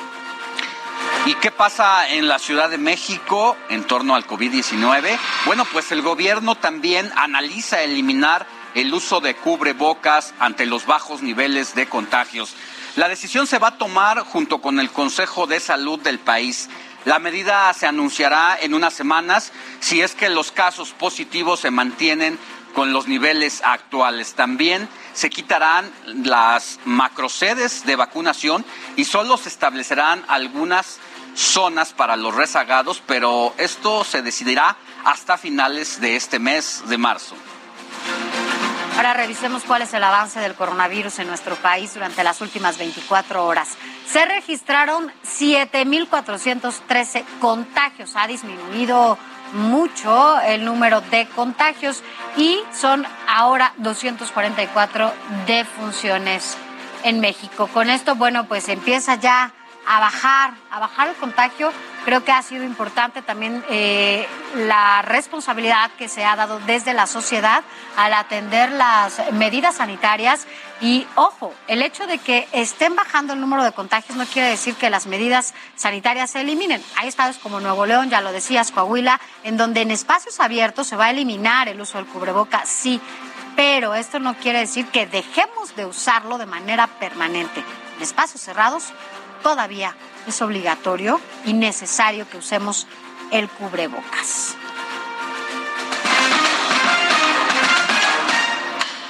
Deportes. Y sobre deportes, médicos del Instituto Mexicano del Seguro Social reconstruyeron el ojo del aficionado que salió lesionado en la riña en el estadio La Corregidora. El hombre de 69 años de edad está estable y se recupera. La cirugía duró tres horas y participaron nueve especialistas. El paciente ha sido trasladado ya a Jalisco y se va a continuar con su atención en un hospital regional. El doctor nos dijo, me dijo que en realidad, este, de acuerdo a la lesión, pues dice para mí uh, sería fácil, lo quito y se acabó el problema. Dice, pero yo no estoy para quitar, yo estoy para, para ayudarlos, pues para que queden, que estén bien. Y afortunadamente, este, pues sí, la cirugía ha sido un éxito. Bueno, a propósito de todo esto, es momento de ir a la actividad deportiva, porque vaya que hay tremendos encuentros los que se van a vivir este fin de semana en el fútbol mexicano y así que vaya preparando todo lo necesario para vivir por lo menos el clásico, Alex. Ahí viene América. Chivas. América Chivas. Y el señor es americanista, yo no soy Chivas, pero, pero bueno, lo vas a vivir ahora de manera diferente, ¿no? O sea, digo, siempre a través de las pantallas, pero también con otra. Y también sobre todo la, el despliegue de seguridad que habrá, ya sabe usted, después, como dice el adagio popular, de el niño ahogado, tapan el pozo y ahora más de 2.500 elementos van a vigilar este encuentro y este clásicos de clásicos. ¿Cómo se va a sentir usted después de lo que vio allá en la corregidora? En los estadios si es que decide ir. Seguramente habrá algunos que decidan hasta no haya toda la seguridad que se requiere en estos casos, volverá a pisar un estadio. Así es, pero bueno, pues ya veremos cómo se vive. Por lo pronto, ahora soy chiva, ¿no? Ahora solo por hoy. Entonces... Con tal de llevar la contra aquí al americanista de Hueso Colorado, es capaz de pasar de los Pumas al Querétaro, al Querétaro y luego a las Chivas. Así, ahora en así el clásico. corazón. No, no, pues es que tampoco está casado con ninguno, ¿no? Entonces, bueno, pues es momento de ir a la información deportiva. Los cuatro grandes del fútbol mexicano se enfrentan este fin de semana de clásicos. Por un lado, el clásico nacional. América visita las Chivas de Guadalajara en un partido donde no está permitido perder. Sin embargo, ambos equipos se unieron por algo más importante que el resultado. Dejaron a un lado los colores para pedir por la paz dentro del balompié azteca.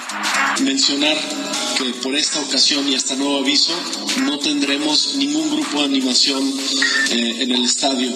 En su lugar invitaremos a niños de las diferentes fundaciones, Fundación Jorge Vergara y la Fundación Teletón, para que puedan asistir a este evento y que... Para las Águilas sacar los tres puntos ante Chivas sería oxígeno puro.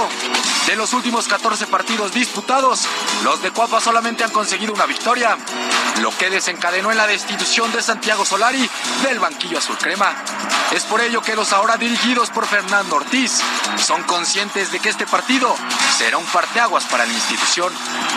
Por su parte, Pumas se enfrenta a Cruz Azul en el Estadio Azteca, un partido donde el orgullo está en juego. Recordemos que la última vez que se enfrentaron ambos equipos, los universitarios impusieron 4 por 3 en la casa de los Pumas. Los felinos se han convertido en el verdugo del conjunto celeste. ¿Cómo olvidar la histórica remontada de la liguilla en el Apertura 2020?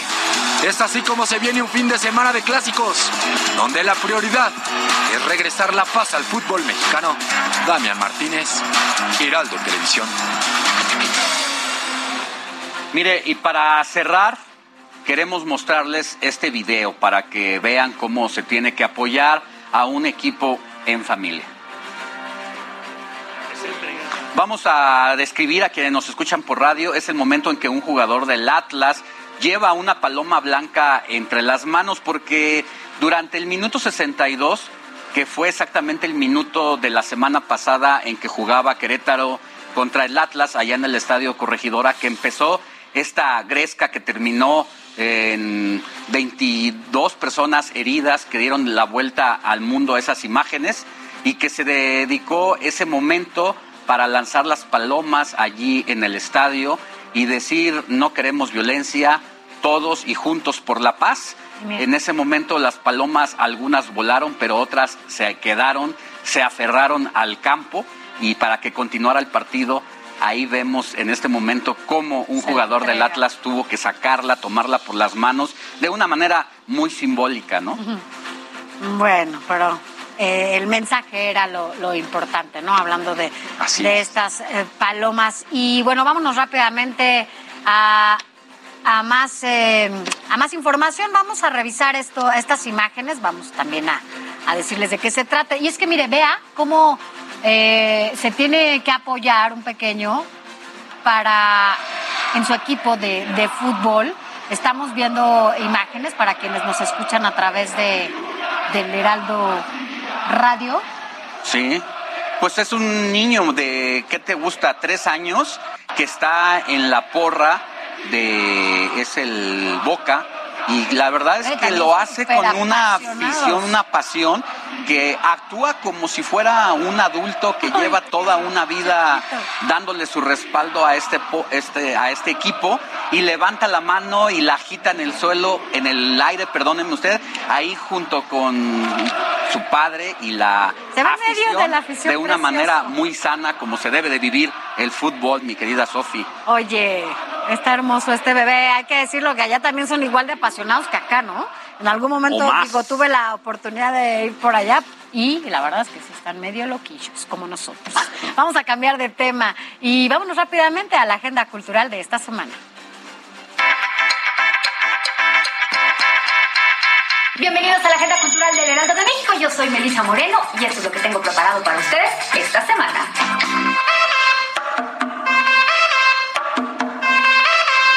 Rafael Cauduro celebra 50 años de trayectoria artística con la exposición Un cauduro es un cauduro, es un cauduro, en el antiguo colegio de San Ildefonso.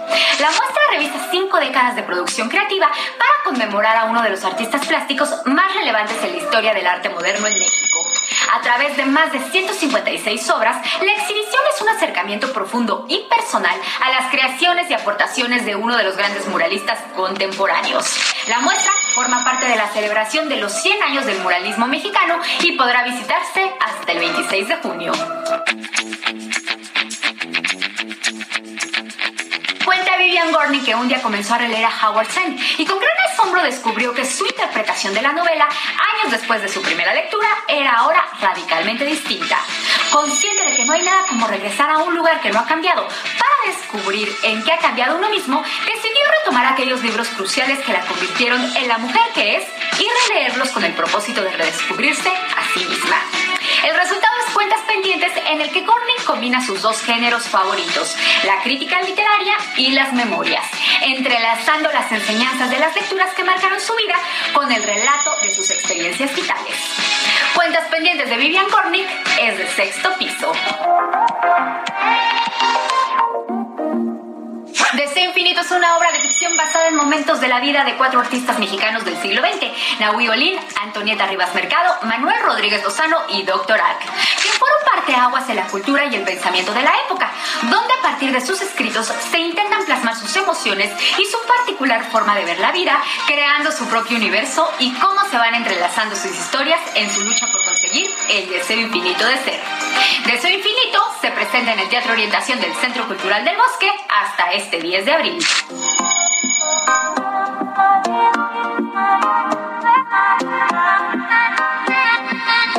fue la Agenda Cultural del Heraldo de México. No olvides seguirnos en nuestras redes sociales y compartir. Yo soy Melisa Moreno y me encuentras en arroba melisototota. Nos vemos la siguiente. Bienvenidos a la Agenda Cultural del Heraldo de México. Yo soy Melisa Moreno y esto es lo que tengo preparado para ustedes.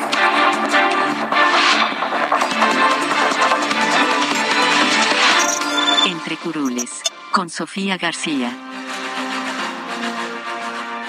¿Qué hizo eh, responder al presidente de forma tan enojado y tan visceral al Parlamento Europeo? Mire, lamentablemente no es ninguna novedad que México se ha convertido en el lugar más peligroso del planeta, exceptuando los espacios de guerra, para ejercer el periodismo en lo que va de este año.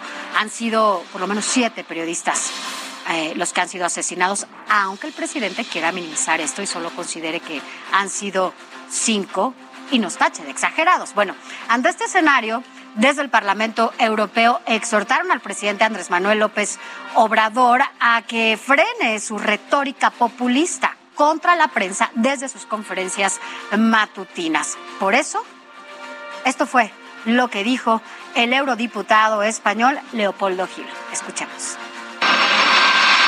En el Parlamento Europeo sabemos que la situación crítica que sufren los periodistas y medios de comunicación en México es lamentablemente de larga data. Pero hoy contemplamos perplejos cómo a partir del cambio de gobierno hace tres años los asesinatos a estos profesionales se han triplicado. Mira, además los eurodiputados aprobaron un documento en el que le piden al gobierno mexicano que actúe de manera firme y contundente contra los ataques a la prensa y los defensores de derechos humanos. Escuchemos al eurodiputado Nico Stefanuc siendo hora de que pedimos, pidamos a México que haga lo propio y que eh, investigue los crímenes, eh, que refuerce los mecanismos de protección de estas personas eh, y que no estigmatice a los periodistas y les deje hacer su tren. Son un socio importante de la Unión Europea, pero oh, no cerraremos los ojos. Pero la respuesta a esta petición que se hizo desde el Parlamento Europeo fue visceral y bueno, pues el presidente respondió a través de un comunicado que él mismo redactó en un avión que lo llevaba a Chiapas y en donde además de redactarlo con su vocero, acompañado con su vocero Jesús Ramírez, eh, pues descalificó al Parlamento Europeo a tal grado que los llamó hipócritas, borregos, mentirosos, entre otras cosas. Escuchemos al presidente hasta ayer Cancillería no estaba enterado de este comunicado. ¿Usted redactó este eh, texto? En el viaje, este, con Jesús y este, otros compañeros. Mire, era tan irreal este documento lleno de faltas de ortografía, de mala redacción, que los propios morenistas, de hueso colorado, ¿eh? como el propio Gerardo Fernández Noroña, en su cuenta de Twitter lo tachó de falso. No creía que era real este documento. También la empresaria y diputada Patricia Armendáriz primero pidió a la Cancillería que desmintiera este documento, pero después ya respaldó la decisión de López Obrador. Y después, como usted lo sabe, como somos los mexicanos. Llovieron miles de memes, como siempre, mostrando, bueno, hasta en esta crisis, pues el lado bueno, el humor que, los mexicanos siempre muestran en medio de cualquier crisis. Provocada ahora esta crisis desde un avión y pareciera que se estaba contestando este, eh, esta, estos esta discusión que se armó allá en el Parlamento Europeo y esta solicitud que hacen al gobierno mexicano, pues desde el hígado. Al final, bueno, pues sobre este exhorto eh, que se hizo para garantizar la seguridad de los periodistas, no se dijo ni una sola palabra el presidente no contestó nada al respecto. Pero muchas fueron las voces que rechazaron esta postura del gobierno de la 4T ante el escenario que se vive en los medios de comunicación por las constantes eh, y los constantes ataques. Y por ello, el presidente de la Comisión de Radio y Televisión, el diputado panista Luis Mendoza, dijo que era una vergüenza pues que México se dé a conocer por este tipo de cosas.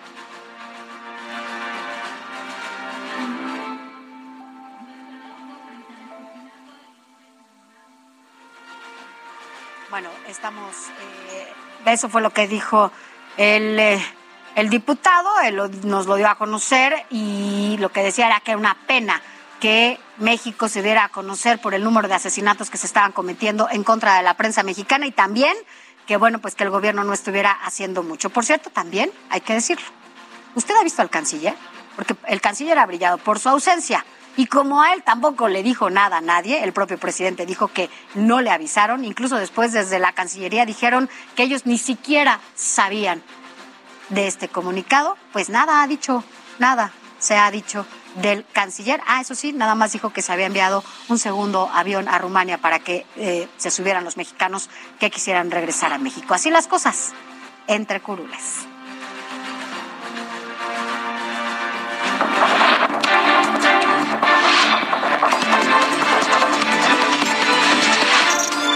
Curules, con Sofía García. Bueno, pues ya estamos aquí de vuelta, 8 de la mañana con 52 minutos. Recuerde participar con nosotros en la pregunta. Escríbanos al WhatsApp al 55 91 63 51 19. ¿Qué opina usted sobre las barras en los estadios de fútbol? ¿Cree que deban desaparecer o no?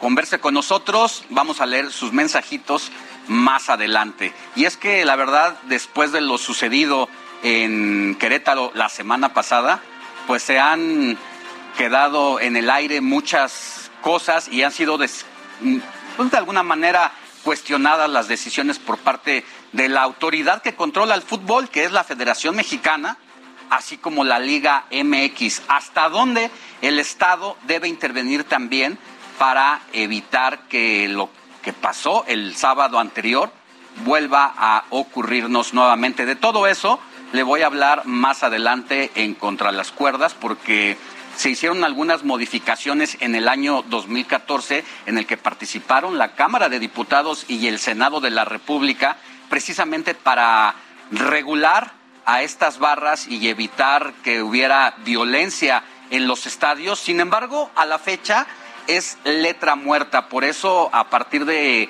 el próximo jueves van a ir autoridades que controlan la industria del fútbol a la Cámara de Diputados, Sofi, y se van a reunir con ellos porque les tienen que leer la cartilla, ¿eh? Así es, van a ir. También va eh, Miquel Arreola, que será a las nueve de la mañana, en donde estarán reunidos con la Jucopo allá en un desayuno, en donde esperan, bueno, pues conocer a detalle qué pasó allá en Querétaro, pero sobre todo saber cuáles las medidas que se van a tomar desde los dueños de, los eh, eh, de los equipos, ajá, y bueno, la Liga MX y también la Federación, como ya lo mencioné. Así es. Vamos a una pausa y volvemos con más información.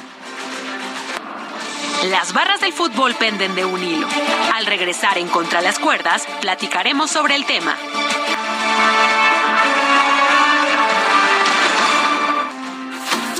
La noticia no descansa. Usted necesita estar bien informado también el fin de semana. Esto es Informativo El Heraldo Fin de Semana.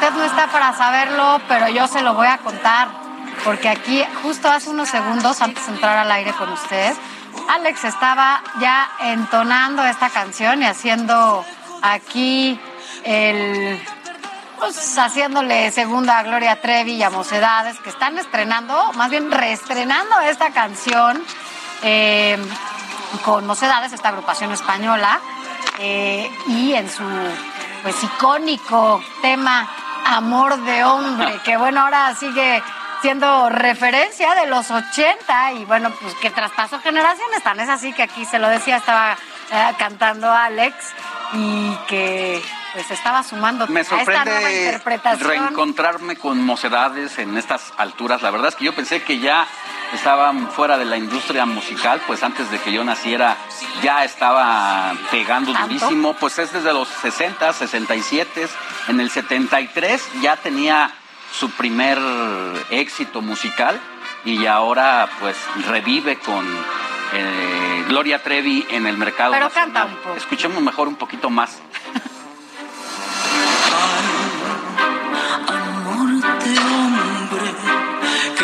Estás haciéndome llorar una vez más. Sombra que me hiela la piel al pasar, que se enreda en mis llena de miedo. amor de hombre, que estás llegando y ya te vas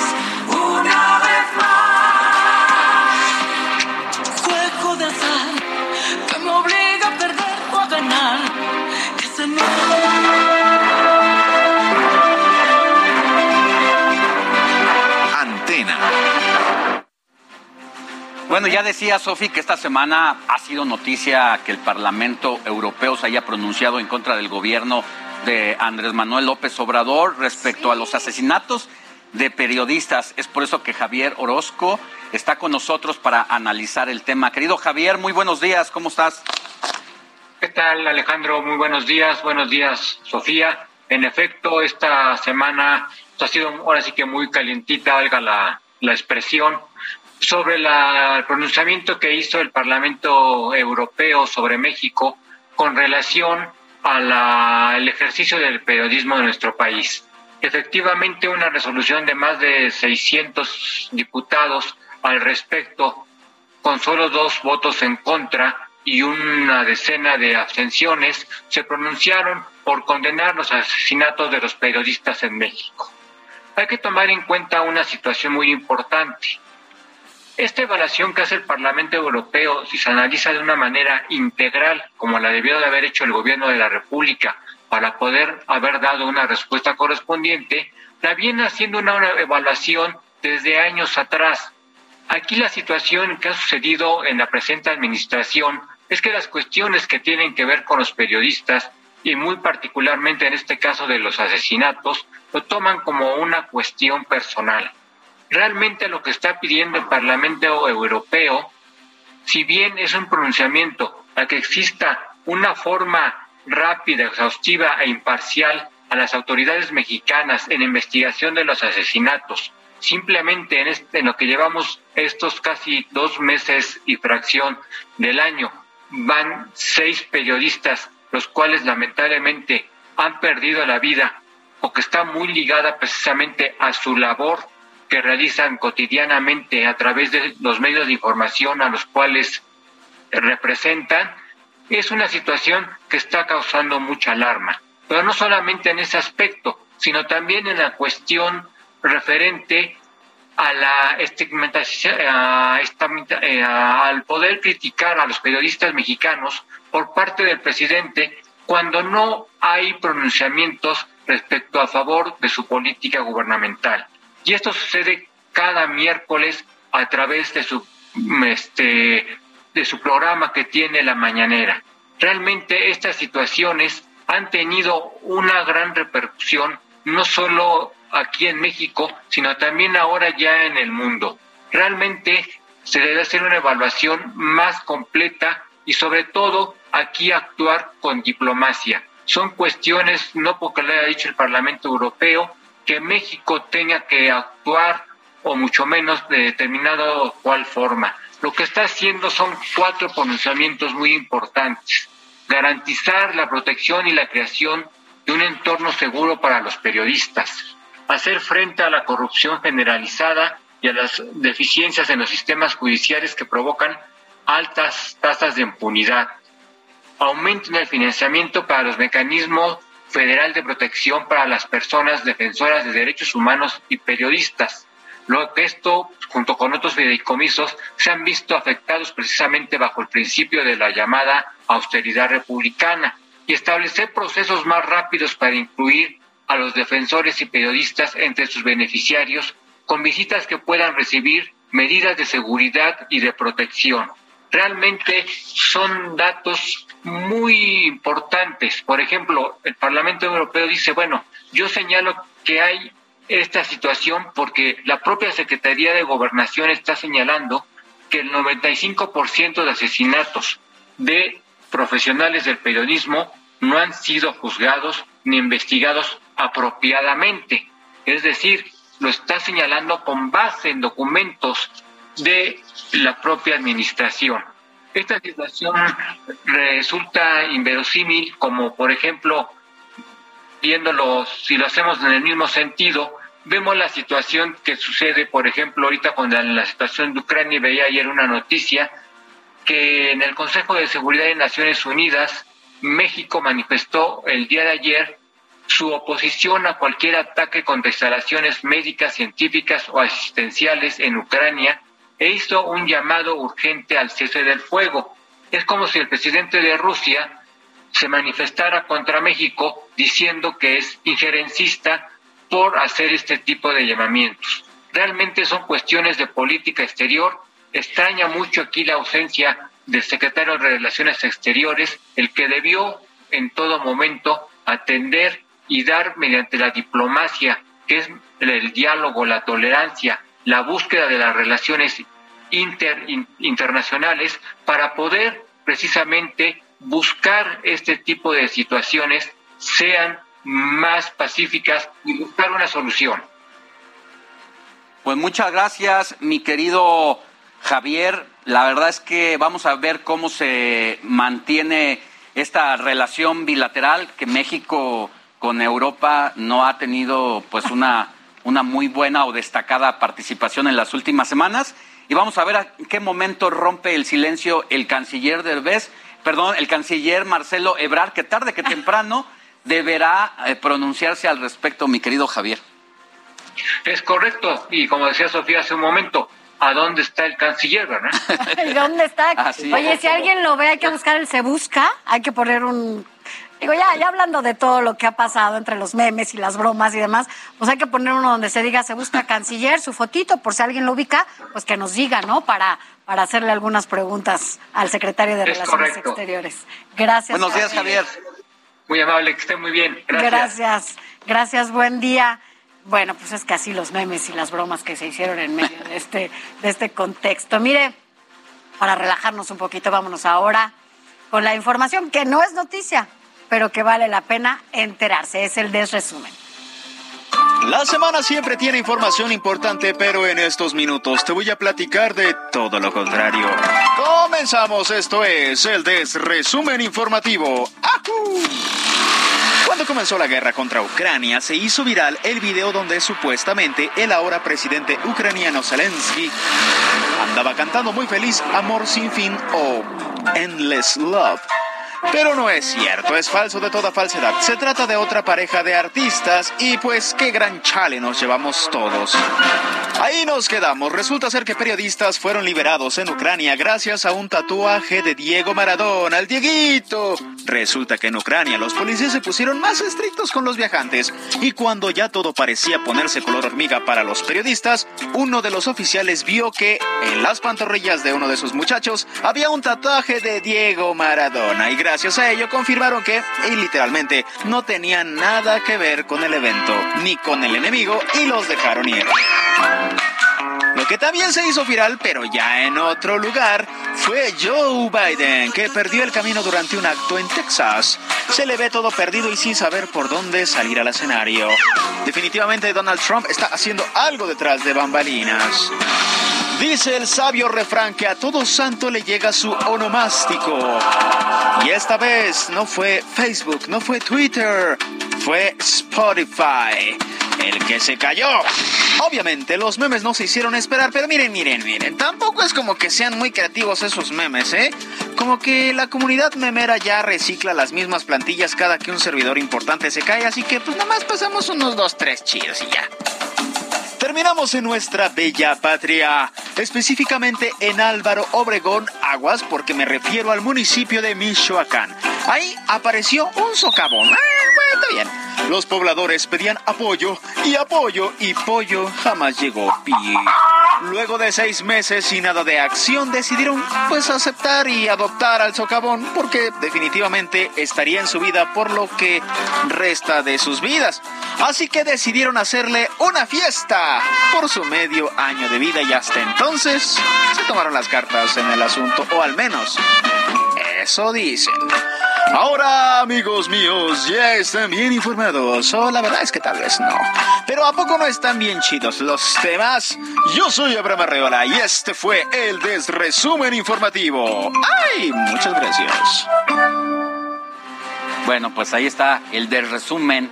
Y ya lo mencionábamos antes del corte, mañana se juegan dos clásicos importantes. Damián Martínez nos tiene la información de cómo van a ser los operativos de seguridad en los dos estadios después de lo ocurrido allá en la corregidora de Querétaro.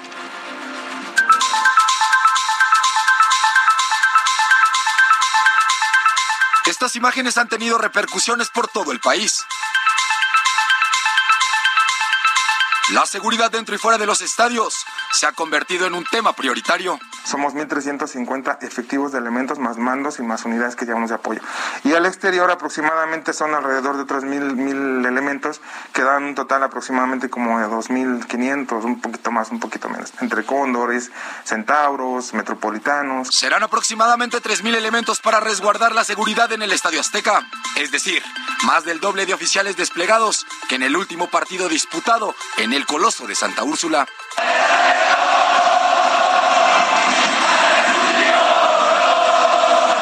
Este tipo de partidos son considerados de alto riesgo. El de mañana pues lo tenemos catalogado como un riesgo alto por la afición, que más que nada que es local. Las medidas de seguridad se han elevado cada vez más tras lo sucedido en Querétaro. En todos los túneles, todos los accesos, va a haber un grupo de elementos que van a estar al pendiente con un mando para que se evite precisamente ese tipo de situación. La liga nos determinó ciertas nuevas normalidades que van a tener ellos, en las cuales nos indicaron que la barra de la porra visitante no iba a asistir. Incluso una cámara del C5 dentro del estadio vigilará a los asistentes. Tenemos un C5 instalado en el interior del, del estadio, así como un puesto de mando, un juez cívico y un ministerio público. El personal del estadio eh, específicamente monitorea las entradas, los accesos, las rampas. De hecho, tiene cámaras en la gradería para ver si efectivamente podemos detectar alguna anomalía. Es así como se pretende regresar la confianza, la paz y la tranquilidad al fútbol mexicano. Damián Martínez, Heraldo Televisión.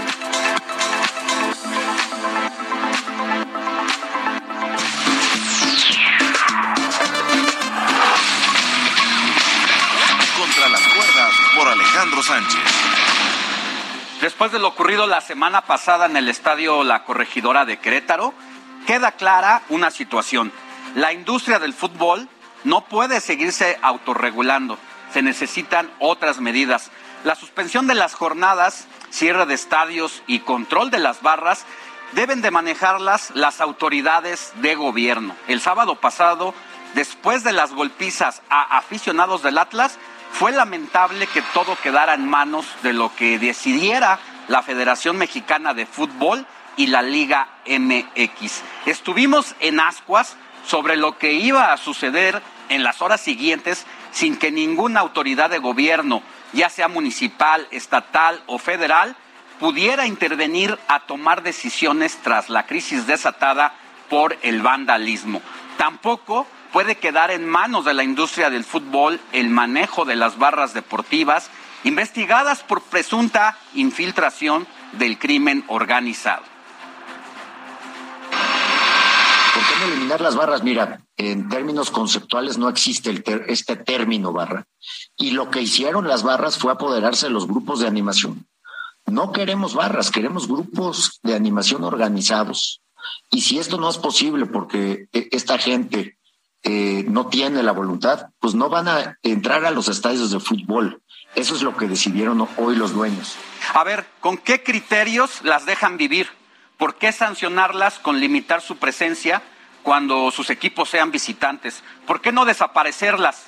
Nadie conoce los argumentos con que se tomaron tales decisiones, menos cuando Seguridad Pública Federal ya está recabando información sobre el origen y miembros de las propias barras. es un monstruo que fueron alimentando. Se, me- se- se llenaron las barras de de eh, delincuentes, de secuestradores, de, de, de- de menudeo, se apropiaron bajo el auspicio de los equipos, les fueron dando boletos, poder, es un negocio ahora que le- cuando les dan boletos a los líderes de las barras, ahora lo que hacen es, ¿quién quiere, ¿quién quiere ser parte de esta barra tiene que pagar? ¿Quién quiere viajar cuando juegue de visitante tiene que soltar una lana? Y fueron alimentando un monstruo. En el año 2014, el Senado aprobó una iniciativa de la Cámara de Diputados para regular a las barras y erradicar la violencia en los partidos de fútbol. Entre otras cosas, las sanciones para quienes inciten a la violencia contempla hasta cuatro años de prisión, pero la ley a estas alturas es letra muerta porque ni las autoridades deportivas hicieron su padrón de barristas, el Congreso no le dio seguimiento y por su parte el gobierno federal no puso mano dura sobre esta situación para que se hiciera cumplir, cumplir la ley. Por eso celebro la reunión del próximo jueves en la Cámara de Diputados entre líderes de los partidos políticos con Miquel Arreola de la Liga MX y John de Luisa, presidente de la Federación Mexicana.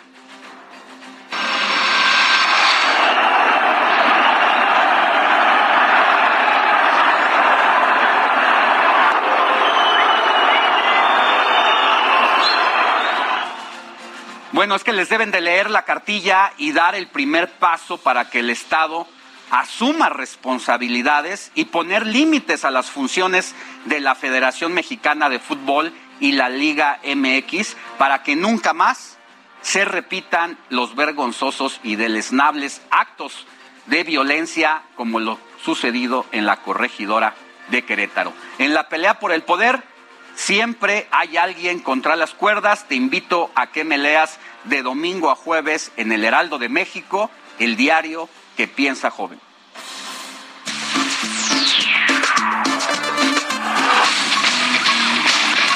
Contra las cuerdas por Alejandro Sánchez.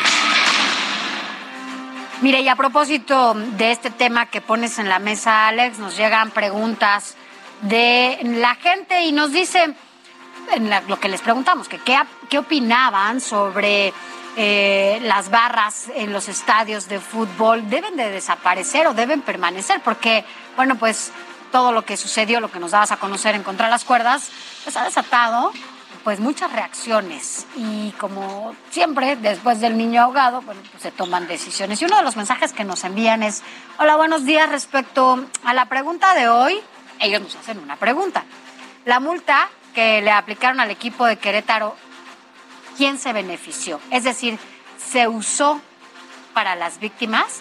Esa es una buena pregunta. Eso escribe Jorge Alberto Porras y la verdad es que pone el dedo en la llaga porque se sancionó para empezar con una cantidad de risa para un club deportivo que es de un millón y medio de pesos y efectivamente esos recursos fueron a parar a las víctimas para ayudarlos en sus gastos o para la Federación, o para la Federación Mexicana de fútbol. bueno, también hay otra pregunta. Hola, buenos días. Más bien, otra respuesta a la pregunta. Gracias por mantenernos informados. Alfonso Sea, Ciudad de México. Lo que sí van a desaparecer son las familias en los estadios. Las barras tienen algo turbio con los dueños y otros intereses. Saludos y bendiciones. Y otra, otro mensaje que nos envían es inmediatamente deben desaparecer, eso no es parte del partido ni del deporte, nos escribe el, el profesor Frank López de Guadalajara. Y es que, mire, sin duda, el hecho de que cierren los estadios en algunos partidos, que han dado a conocer que los partidos van a ser a puerta cerrada, pues no solamente golpea a los jugadores y, bueno, un poco han de, de hacerlo para los diferentes equipos de fútbol, veamos todo lo demás que involucra un estadio donde asistimos y donde vamos con la familia.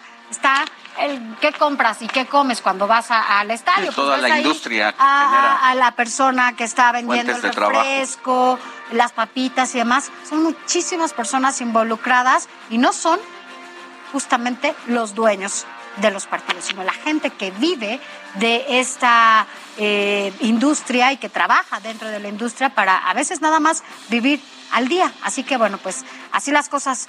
Con esto ya veremos cuáles son los resultados de esta reunión que se da el próximo jueves allá en la Cámara de Diputados.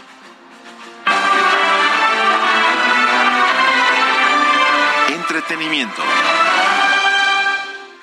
Y mire, ya es fin de semana y aún no sabe qué hacer. Bueno, pues aquí Gonzalo Lira ya está listo con las mejores recomendaciones para disfrutar de la Ciudad de México o simplemente quedarse allá en casita.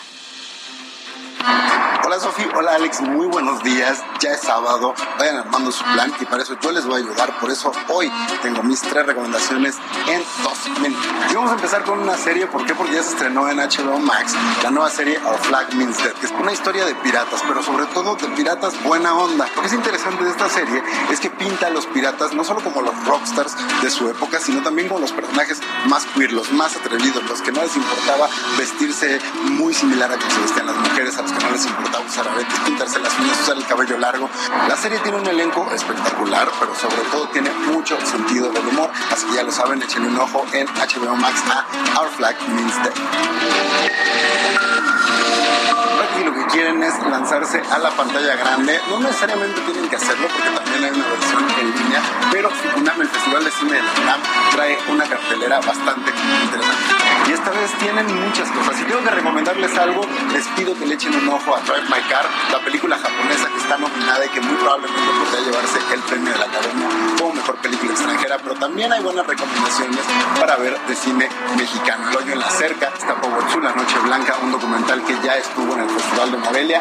Échenle un ojo en la página del FICUNAM y seguramente encontrarán algo que se adapte a sus gustos y a sus necesidades y que además va a romper por completo con el tipo de cine que seguramente están acostumbrados o acostumbradas.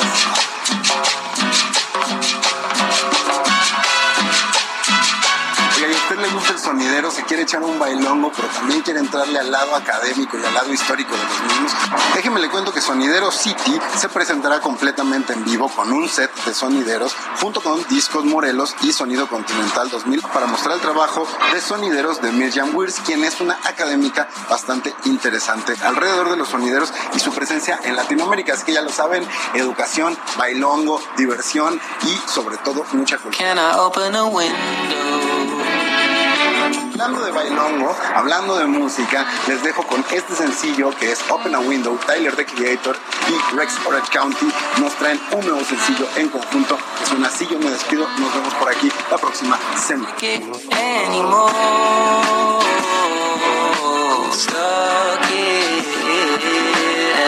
Bueno, gracias. A Gonzalo, vamos rápidamente a un corte y regresamos con más información. Nuestro WhatsApp 559163 5119. ¿Sabes reconocer las red flags en una pareja? Regresando del corte te daremos consejos para estar alerta.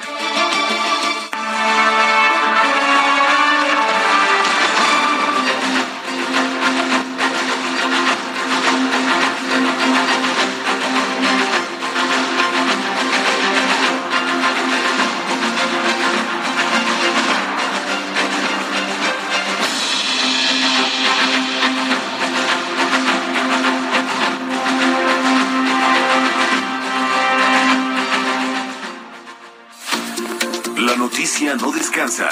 Usted necesita estar bien informado también el fin de semana. Esto es Informativo El Heraldo Fin de Semana.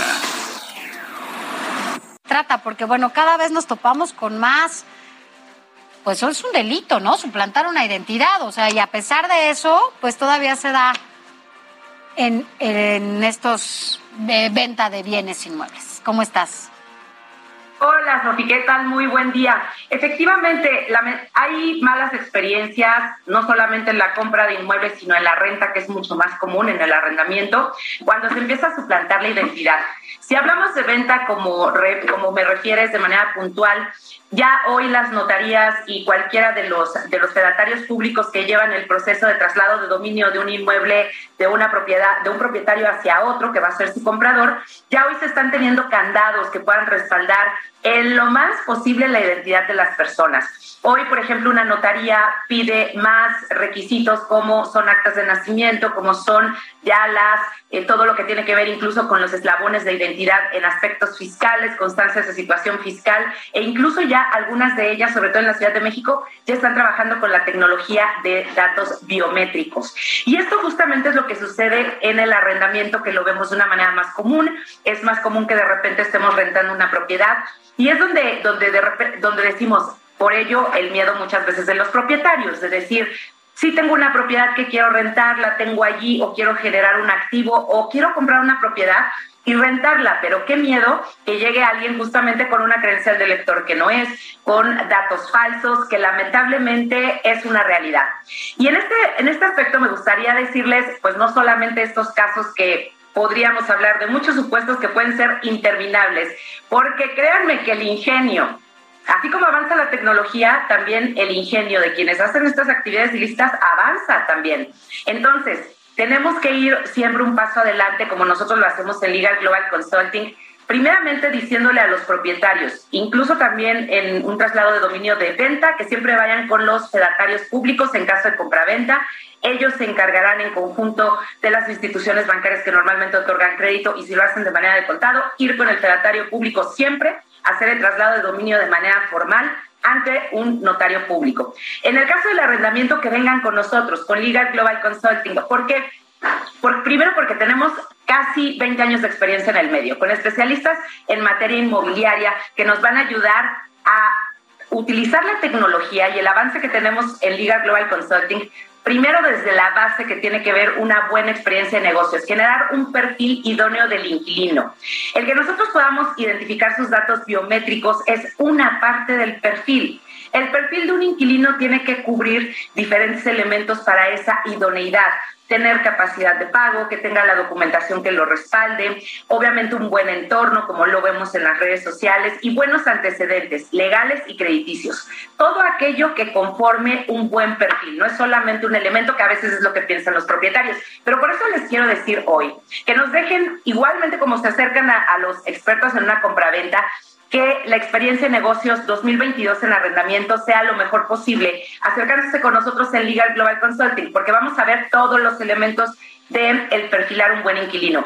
Y les quiero decir unas extraordinarias noticias. Nosotros tenemos software y tenemos tecnología para identificar los datos biométricos. Entonces, el tener un INE y poderlo comparar con los datos biométricos prácticamente nos hace escanear a una persona. Poder consultar el buro de crédito y llevar a cabo a través de la tecnología el secreto del arrendamiento que siempre ha sido una buena investigación. Con una buena investigación ya solo dejaríamos un pequeño porcentaje de que pudiera suceder una mala experiencia, que sería la mala fe o el cambio de circunstancias, como lo vimos ahora en COVID. Entonces, no es solamente un aspecto y en Legal Global tenemos toda la tecnología para ello. Datos biométricos, buro de crédito, antecedentes legales y que sea buena experiencia de negocios. Sofi. Elsa, como siempre, nos dejas con buenos datos para que nadie, nadie nos quiera ver la cara y que, bueno, pues la gente sepa cómo cuidarse algunas personitas, ya sabes, que son medio malillas. Pero bueno, gracias Elsa, como cada fin de semana es un gusto escucharte. Nos, nos escuchamos y nos vemos la próxima. Claro que sí, Sofía Alex, un saludo. Igualmente, gracias Elsa. Buen fin de semana. Bueno, es momento de irnos a las calles de la Ciudad de México porque en la alcaldía Iztapalapa se ha volcado una pipa. Vamos con Israel Lorenzana, quien ya está en el lugar de los hechos. Mi querido Isra, buenos días. ¿Cómo están? Muy buenos días, es un gusto saludarles. Efectivamente, estoy ubicado en estos momentos, Sofía Alejandro, aquí en la alcaldía Iztapalapa. En las imágenes del Heraldo Televisión se puede apreciar la volcadura de esta pipa que transportaba metiloxirano. Es un producto altamente tóxico, así lo han dado a conocer las autoridades. No hay personas lesionadas, lo que sí hay que señalar, bueno, pues esta pipa transportaba más de 17 mil litros y queda volcada, acostada por supuesto en su lado derecho. No hay personas lesionadas, ha llegado protección civil, está la Secretaría de Seguridad Ciudadana, también por supuesto los bomberos trabajando en la maniobra para poder enderezar esta pipa, han acordonado esta zona 300 metros a la redonda para evitar por supuesto que pueda registrarse algún incidente. Estos hechos ocurren aquí en la Avenida República Federal Sur y las torres en la colonia Santa Marta Catitla en la alcaldía Iztapalapa. Aparentemente el conductor manejaba exceso de velocidad, quiso agarrar esa curva y bueno, pues lamentablemente queda volcada. La buena noticia es que no hay personas lesionadas. Están trabajando ya para poderle enderezar este producto. Al principio, bueno, pues las autoridades señalaron que es altamente tóxico, por eso se acordonó 300 metros a la redonda aquí en la alcaldía Iztapalapa. Pues Sofía Alejandro, es la información que yo les tengo desde la zona oriente. Nosotros, por supuesto, vamos a seguir muy al pendiente. Muchas gracias, Isra. Cuídate mucho y regresamos contigo de ser necesario. Muchas gracias, seguimos al pendiente. Buen fin de semana. Buen fin. Bueno, vámonos ahora a otros temas. Para algunos, pues son escabrosos, para otros importantes y además tomados desde otro, desde otra perspectiva. Y es que tiene que ver con las bodas. Miren, y es que también la venta de anillos de compromiso en esta época aumentó su venta, aunque usted no lo crea, 13% en el 2021, en, media en medio de la pandemia, comparado con el 2020. Según la Cámara Regional de la Industria Joyera de Jalisco, es esta información. Esto después de que seis de cada diez bodas se pospusieron durante la pandemia y un 30% se cancelaron. Así las cosas con las bodas y los anillos de compromiso. Por lo mismo, también la venta de vestidos de novia se reactivó. Luis Pérez hizo este recorrido y vea con qué se encontró.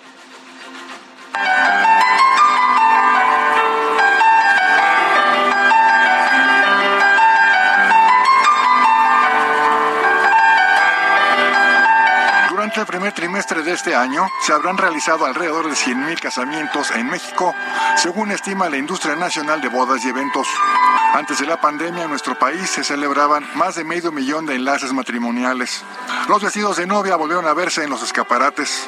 Al respecto, habla Esmeralda Rizo, gerente de una tienda de vestidos de novia. Sí, incrementó la venta de ahorita, este, a partir de diciembre, noviembre, empezó a incrementar la venta de novias. ¿Cómo cuánto? Eh, no sé, yo creo que estamos con un 20%, ahorita ya incrementamos a un 80%. Te puedo decir que vendíamos, pues, no sé, unos 12 y ahorita pues ya estamos entre uno al mes como unos 30 vestidos. De acuerdo con la Asociación de Consultores en Bodas y Eventos en México, en 2020 6 de cada 10 bodas se pospusieron y el 30% se cancelaron. El 10% de las bodas realizadas hace dos años fueron únicamente con los familiares más cercanos y llevadas a cabo en los domicilios. La Cámara Regional de la Industria de Joyería y Platería de Jalisco informó que la venta de anillos de compromiso se incrementó el año pasado en un 300% respecto a 2020. Habla Jorge Ariel Sánchez Evia, joyero. Bueno, yo he trabajado ahorita mucho ese anillo de compromiso y hay unos que me piden a mí piezas de 4, 5 mil pesos o 8 mil pesos, 10 mil pesos porque pues no, no, no, no están las posibilidades como antes, ¿no? Los precios de un anillo de compromiso durante 2021 oscilaron alrededor de 5 mil a 30 mil pesos, 15% más de lo que costó en 2020. Esto como resultado del encarecimiento de las materias primas, principalmente del oro. Habla al respecto Jorge Ariel Sánchez Evia, joyero. Ahorita ha subido el oro, podría yo decirte, casi un 10% de su valor. De que estaba el oro fino a 1220 y ahora se fue a 1340. Ahorita está manejándose como a 1380 el gramo de oro fino. ¿En qué tiempo? De lo que empezó la guerra para acá, de 1180, 1150 que estaba y de lo que sucedió ahorita con Ucrania y Rusia, se incrementó, antier estaba a 1428. Además, por la inseguridad, muchos joyeros ya no exhiben piezas de determinado valor en los escaparates. Habla Jorge Ariel Sánchez Evia, joyero. Eso es lo que se está manejando ahorita por medio de las redes sociales. Te pueden mandar el diseño que ellos quieren por WhatsApp. Ya lo defines tú, ya lo checas tú y ya les pasas una cotización. ¿Por qué? Porque anteriormente hay muchas joyerías que exponían ese tipo de brillantes en las vitrinas, pero perdón que vuelva al mismo tema, ¿no? A muchos compañeros les han roto las vitrinas y les han sacado la mercancía. A pesar de la situación vivida durante la crisis por COVID-19, donde se perdieron muchas vidas e incertidumbre, generó un sentimiento de mayor interés de muchas parejas para tomar la decisión de unir sus vidas.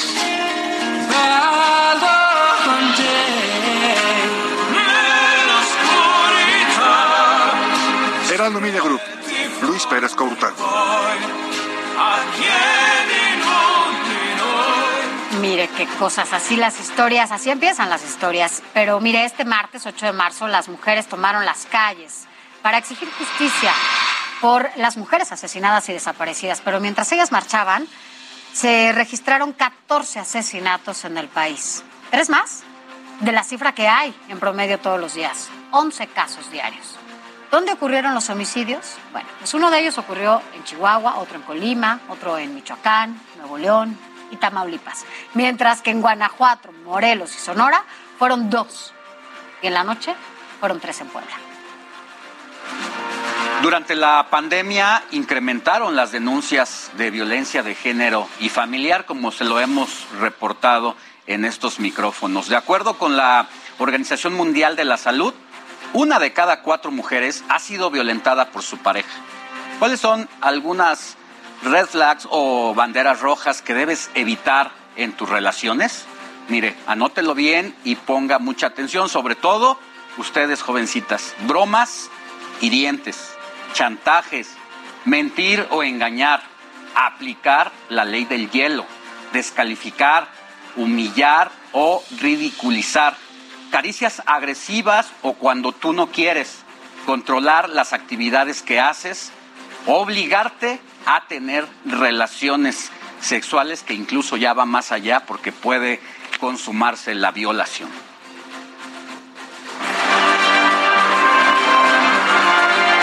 Entrevista. Para seguir hablando de este tema, tenemos el gusto y agradecemos que esté sobre todo con nosotros aquí en el estudio la maestra Flor Arreola, quien es psicoterapeuta, porque maestra, sin duda, yo creo que el punto crucial para que una relación pueda ser eh, o tener futuro, pues es justamente el noviazgo, ¿no? O, el inicio, más que un noviazgo, es el inicio de una relación en donde podemos detectar, eh, pues, cómo es la otra persona, ¿no? Así es. Y yo todavía me iría un poquito más atrás.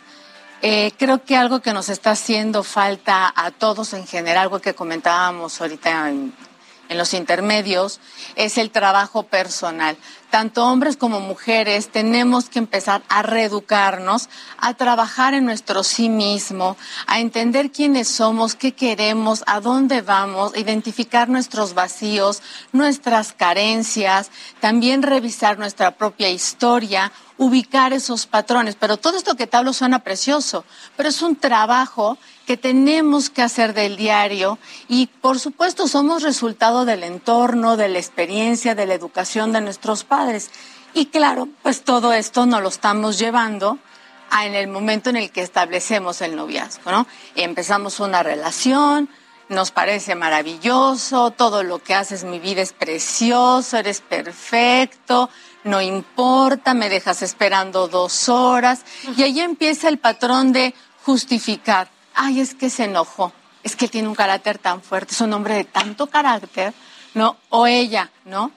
Empieza ella a justificarlo porque es que es un hombre fuerte, es que es un hombre que tiene mucho trabajo, es que, es que en su familia no lo entienden, ya no va a volver a suceder. Pero debieras ver, tiene unos detalles bien lindos. Fíjate que hoy sí me habló por teléfono y me preguntó qué quería o me preguntó cómo me sentía. Y yo le pregunto a mis pacientes, ¿y se lo tenemos que agradecer? Tenemos que agradecer en general a que las personas nos traten bien. ¿Qué pasa en el noviazgo? Lo idealizamos. ¿Por qué? Porque así nos lo inserta la misma sociedad. Vemos las películas donde nos venden historias de amor perfectas, eh, momentos fabulosos, y entonces, pues bueno, empezamos a generar una expectativa perdemos el sentido de realidad, hay un pensamiento mágico, las novelas, estas mujeres que se pelean por un hombre, no es mío, no es tuyo, y entonces, hombre querido, ya toma una decisión con quién te quedas, ¿no? O sea, básicamente, aquí algo que tú comentaste y me haces pensar en algo que me parece muy puntual, no, no eres culpable de lo que te pasa, no eres culpable de esa violencia, pero sí eres responsable de poderla parar, ¿no? Claro. Al final de cuentas, eso es lo que nos hace distinto a cualquier otro animal eh, o a cualquier otro ser vivo, eh, entrar en una reflexión para superar eh, pues ciertos estigmas, ciertos prejuicios y es una discusión relativamente nueva esto que estamos viviendo. Comenzar a visibilizarlo ha sido algo, algo en este momento que ya es aceptado. ¿Cómo tenemos que construir una relación sana? Mira, Yo te voy a decir algo, hay una fórmula, ¿eh? Y no es de revista, porque ven que luego en las revistas nos encontramos los cinco pasos para encontrar el amor de tu vida. Literatura basura, como decía. Sí, literatura basura, aguas por favor con lo que leen, con lo que eligen, vayan a terapia, busquen guía, pero bueno, sí hay una fórmula. Hay una fórmula. El primer paso es, primero, conócete a ti mismo. Primero, trabaja en ti. Primero, reconócete entiende cuál es tu historia, tu gestión. Por ejemplo, tengo una buena gestión emocional, por qué siempre tengo, temas con mi familia, por qué siempre elijo a las mismas parejas, es que es la, Dios, es la cruz que Dios me mandó, es que así me tocan, es que a lo mejor hice algo malo, es que es karma, es que el amor debe de doler, ¿no? Porque si no, pues no me sabe no, me gusta que me traten mal, yo creo que a mí lo que me gusta es que me traten mal, no. Este es un tema de autorresponsabilidad, es un tema de autocuidado, es un tema de autogestión. Y el segundo paso, cuando yo ya sé dónde estoy, estoy enraizada, yo le llamo enraízate en la tierra, construye ese árbol que quieres ser, siembra esa tierra, nútrela. Ahora sí, ¿qué deseas tener? ¿Qué tipo de pareja deseas tener? ¿Cómo quieres ser amado? cómo quieres que te amen, cómo estás dispuesto a amar. Amar no es solamente una palabra que utilizamos para todo. Aquí podemos a lo mejor hasta como equipo de trabajo decirnos, te quiero, te amo, te adoro. No, no, no, espérenme. Son verbos de acción. ¿Cómo te amo? ¿Cómo te cuido?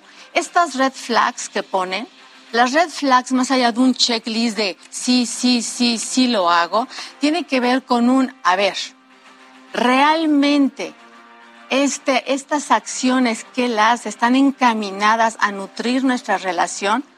Mira, Alejandro, hablamos mucho de equidad y de igualdad. ¿sí? Hablamos mucho de nuestros derechos como mujeres y vamos a empoderarnos y salgamos y luchemos y digamos, pero tenemos que hablar de paridad. Así es. Tenemos que hablar. Eh, para mí la palabra paridad es una palabra súper poderosa. ¿Por qué? Porque cuando hablamos de paridad, entonces no hay confrontación, no hay, no hay sometimiento, hay diálogo, no hay comparación, ¿no? Y cuando hablamos de sometimiento, maestra, es importante hablar no solamente en cuestiones físicas. Ah, no. Hablemos de lo psicológico, de lo económico, de las ausencias. Por supuesto. Eh, y, y de algo que es importantísimo, porque yo creo que en una relación, pues se vale, evidentemente, las diferencias, ¿no? Que eso lo deben de saber todas y todos, porque además es una parte de, parte de la humanidad. Pero, ¿cómo saber que si a, partir de esta construcción en una relación, qué sí es negociable y qué no es negociable? Porque también parte de, lo que yo soy, ¿no? Entonces, ¿qué sí y qué no es negociable? bueno, ¿qué no es negociable? todo, todo lo que sea violencia y todo lo que atente contra mi propio espacio vital no es negociable que veas mis redes sociales, que revises mi celular, que destruyas mis cosas solo porque no te gustan, que es la economía, la violencia patrimonial. Esta parte de excluirme, ¿no? Estoy hablando contigo y te volteas, ¿no? Estoy hablando contigo y lo que yo digo no te parece importante. Eso ya no es negociable. Cuando me visibilizas, cuando me vulnerabilizas, cuando me haces ser lo que yo no soy y lo que no deseo ser cuando te involucras en mis gustos, pero aparte lo haces de una manera controladora, porque una cosa es decirte, oye corazón, ya sabes que el doctor te dijo que no tomes cafeína, ¿no? Eso es, eh, hay que, hay que saber, hay que tener criterio y hay que saber diferenciar. Por supuesto, hay cosas que no son negociables. A ver, esto que acabas de decir es importante. En una relación de pareja, nosotros no venimos a sanarle las heridas a nadie. Perdón, es que lo amo y mi amor lo va a cambiar. ¿No? Estas películas del cine de oro, ¿no? Es que mi amor lo va a cambiar. No importa, ahí vivimos en un rincón cerca del cielo comiendo alpiste todos los días, ¿no? O sea, tenemos que hacer que el otro se haga responsable de su propio proceso. Y si el otro, en el momento en que vamos avanzando, se va quedando atrás y tú como mujer o como hombre, y digo, hablo de los dos en general, no avanza, perdón, lo siento, tenemos que seguir trabajando y tenemos que seguir avanzando. No es negociable, por ejemplo, hablaban ahí en las red flags, y las red flags tenemos que entenderlas como un detente, ¿no? No como un yo lo voy a cambiar, ¿no? Porque, ¿qué pasa? Ay, bueno, pusieron que no nos metiéramos al mar, cuando vemos el red flag, ¿no? y ahí está toda la gente y luego salen las noticias que se ahogaron quién sabe cuántas personas, ¿no? Entonces, bueno, si ahí me pone una red flag es para que yo haga este proceso de conciencia conmigo misma y decir, a ver, esto no me gusta. En las relaciones sexuales, la sexualidad está muy mal entendida, no es un tema coital. La sexualidad es un tema de comunicación, es un tema de conexión, es un tema en el que yo establezco cómo quiero ser tocado, amado, ¿no? Es la seducción desde que amaneciste, buenos días, amor, cómo estás, qué necesitas, ¿no? Cómo nos apoyamos, cómo vamos generando este diálogo, lo que hablabas hace un momento. Entendemos que somos diferentes, tu opinión, la mía son distintas, pero entonces aquí evito el sometimiento, la jerarquización, la confrontación y la comparación. Y luego viene otra red flag ahí, la exclusión. Te excluyo, ah, me enojo contigo y te bloqueo en todo el día. No te hablo, te elimino, ah, pero luego te perdono, ¿no? Entonces, esos son nuestras red flags. Y cuando esas cosas suceden y las vemos en nuestra pareja, hablando ahorita en temas de violencia contra las mujeres, queridas mías, cuando tenemos parejas que no tienen ganas, no están dispuestos, nos chantajean, nos empiezan a manipular o nos quieren controlar por medio del drama, es que no puedo, es que tú no sabes cómo sufro, no, mi vida, es que tú eres la fuerte aquí en la relación. Es que sin ti yo soy nada. No, no, espérame tantito. Ponte a hacer tu chamba, ponte a hacer tu chamba y nos vemos luego. Y perdón si lo digo de una forma ruda y tajante, pero sí tenemos ya que empezar a hablar con otro lenguaje para que nuestras mujeres jovencitas que hoy inician sus relaciones amorosas entiendan lo que es el amor. Hombres y mujeres, ¿no? Y hombres, no, bueno, y los hombres tenemos, los hombres tienen una chamba maravillosa y importante por hacer, que es también trabajar consigo mismo. Y hay una persona en México que está haciendo un trabajo espectacular, que es Nico Nogués, que es de machos a hombres, y él está trabajando con las nuevas masculinidades. Y bueno, y el trabajo de Nico es increíble. Él y yo trabajamos en equipo y trabajamos cuando él requiere, me canaliza algunos casos, pero el trabajo de Nico también es precioso, ¿no? Está el libro de él que se llama Hackea a tu macho, por favor cómprenlo. Está su página en Instagram que se llama De Machos a Hombres. Tienen material súper interesante que sirve también a las mujeres. Y bueno, solamente les pido que para trabajar entre nosotros como mujeres vayamos a los espacios correctos para sanarnos, ¿no? Es que voy a Reiki para que me equilibre los chakras y allá no me pegue. Nos hace falta a todos, ¿no? Vamos, Hay que trabajar. Vamos con los especialistas. ¿Dónde? Y, y evitar a los coach de vida también, que Ay, luego no, son un fraude, ese es otro tema, pero si le parece, seguimos hablando de estos asuntos. Me parece Sigamos hablando, que eso es Y importante. también para que nos Tema diga de salud mental. Ah, no, también. ¿Dónde podemos Exacto, para buscarla? nos Pues diga dónde la buscamos. me encuentran, tengo un grupo, tengo una página Nos que se quedan llama 20 segunditos. Nos queda es una página en Instagram que se es el llama el diván de Flor y en Doctoralia me encuentran como Flor Arreola, quien Perfecto. desee Bien. empezar su proceso. Gracias, Sofía García. Llegamos al fin de esta emisión nada más de hoy, sábado. Mañana nos vemos. Nos escuchamos mañana en el Heraldo Radio desde las 7 hasta las 10. Éxito, gracias. Hasta mañana. Heraldo Media Group presentó Informativo El Heraldo Fin de Semana con Sofía García y Alejandro Sánchez a través de El Heraldo Radio con la H que sí suena y ahora también se escucha. Hey, it's Paige DeSorbo from Giggly Squad. High quality fashion without the price tag. Say hello to Quince. I'm snagging high-end essentials like cozy cashmere sweaters, sleek leather jackets, fine jewelry, and so much more. With Quince being 50 to 80% less than similar brands. And they partner with factories that prioritize safe, ethical, and responsible manufacturing. I love that. Luxury quality within reach. Go to quince.com slash style to get free shipping and 365 day returns on your next order. Quince.com slash style.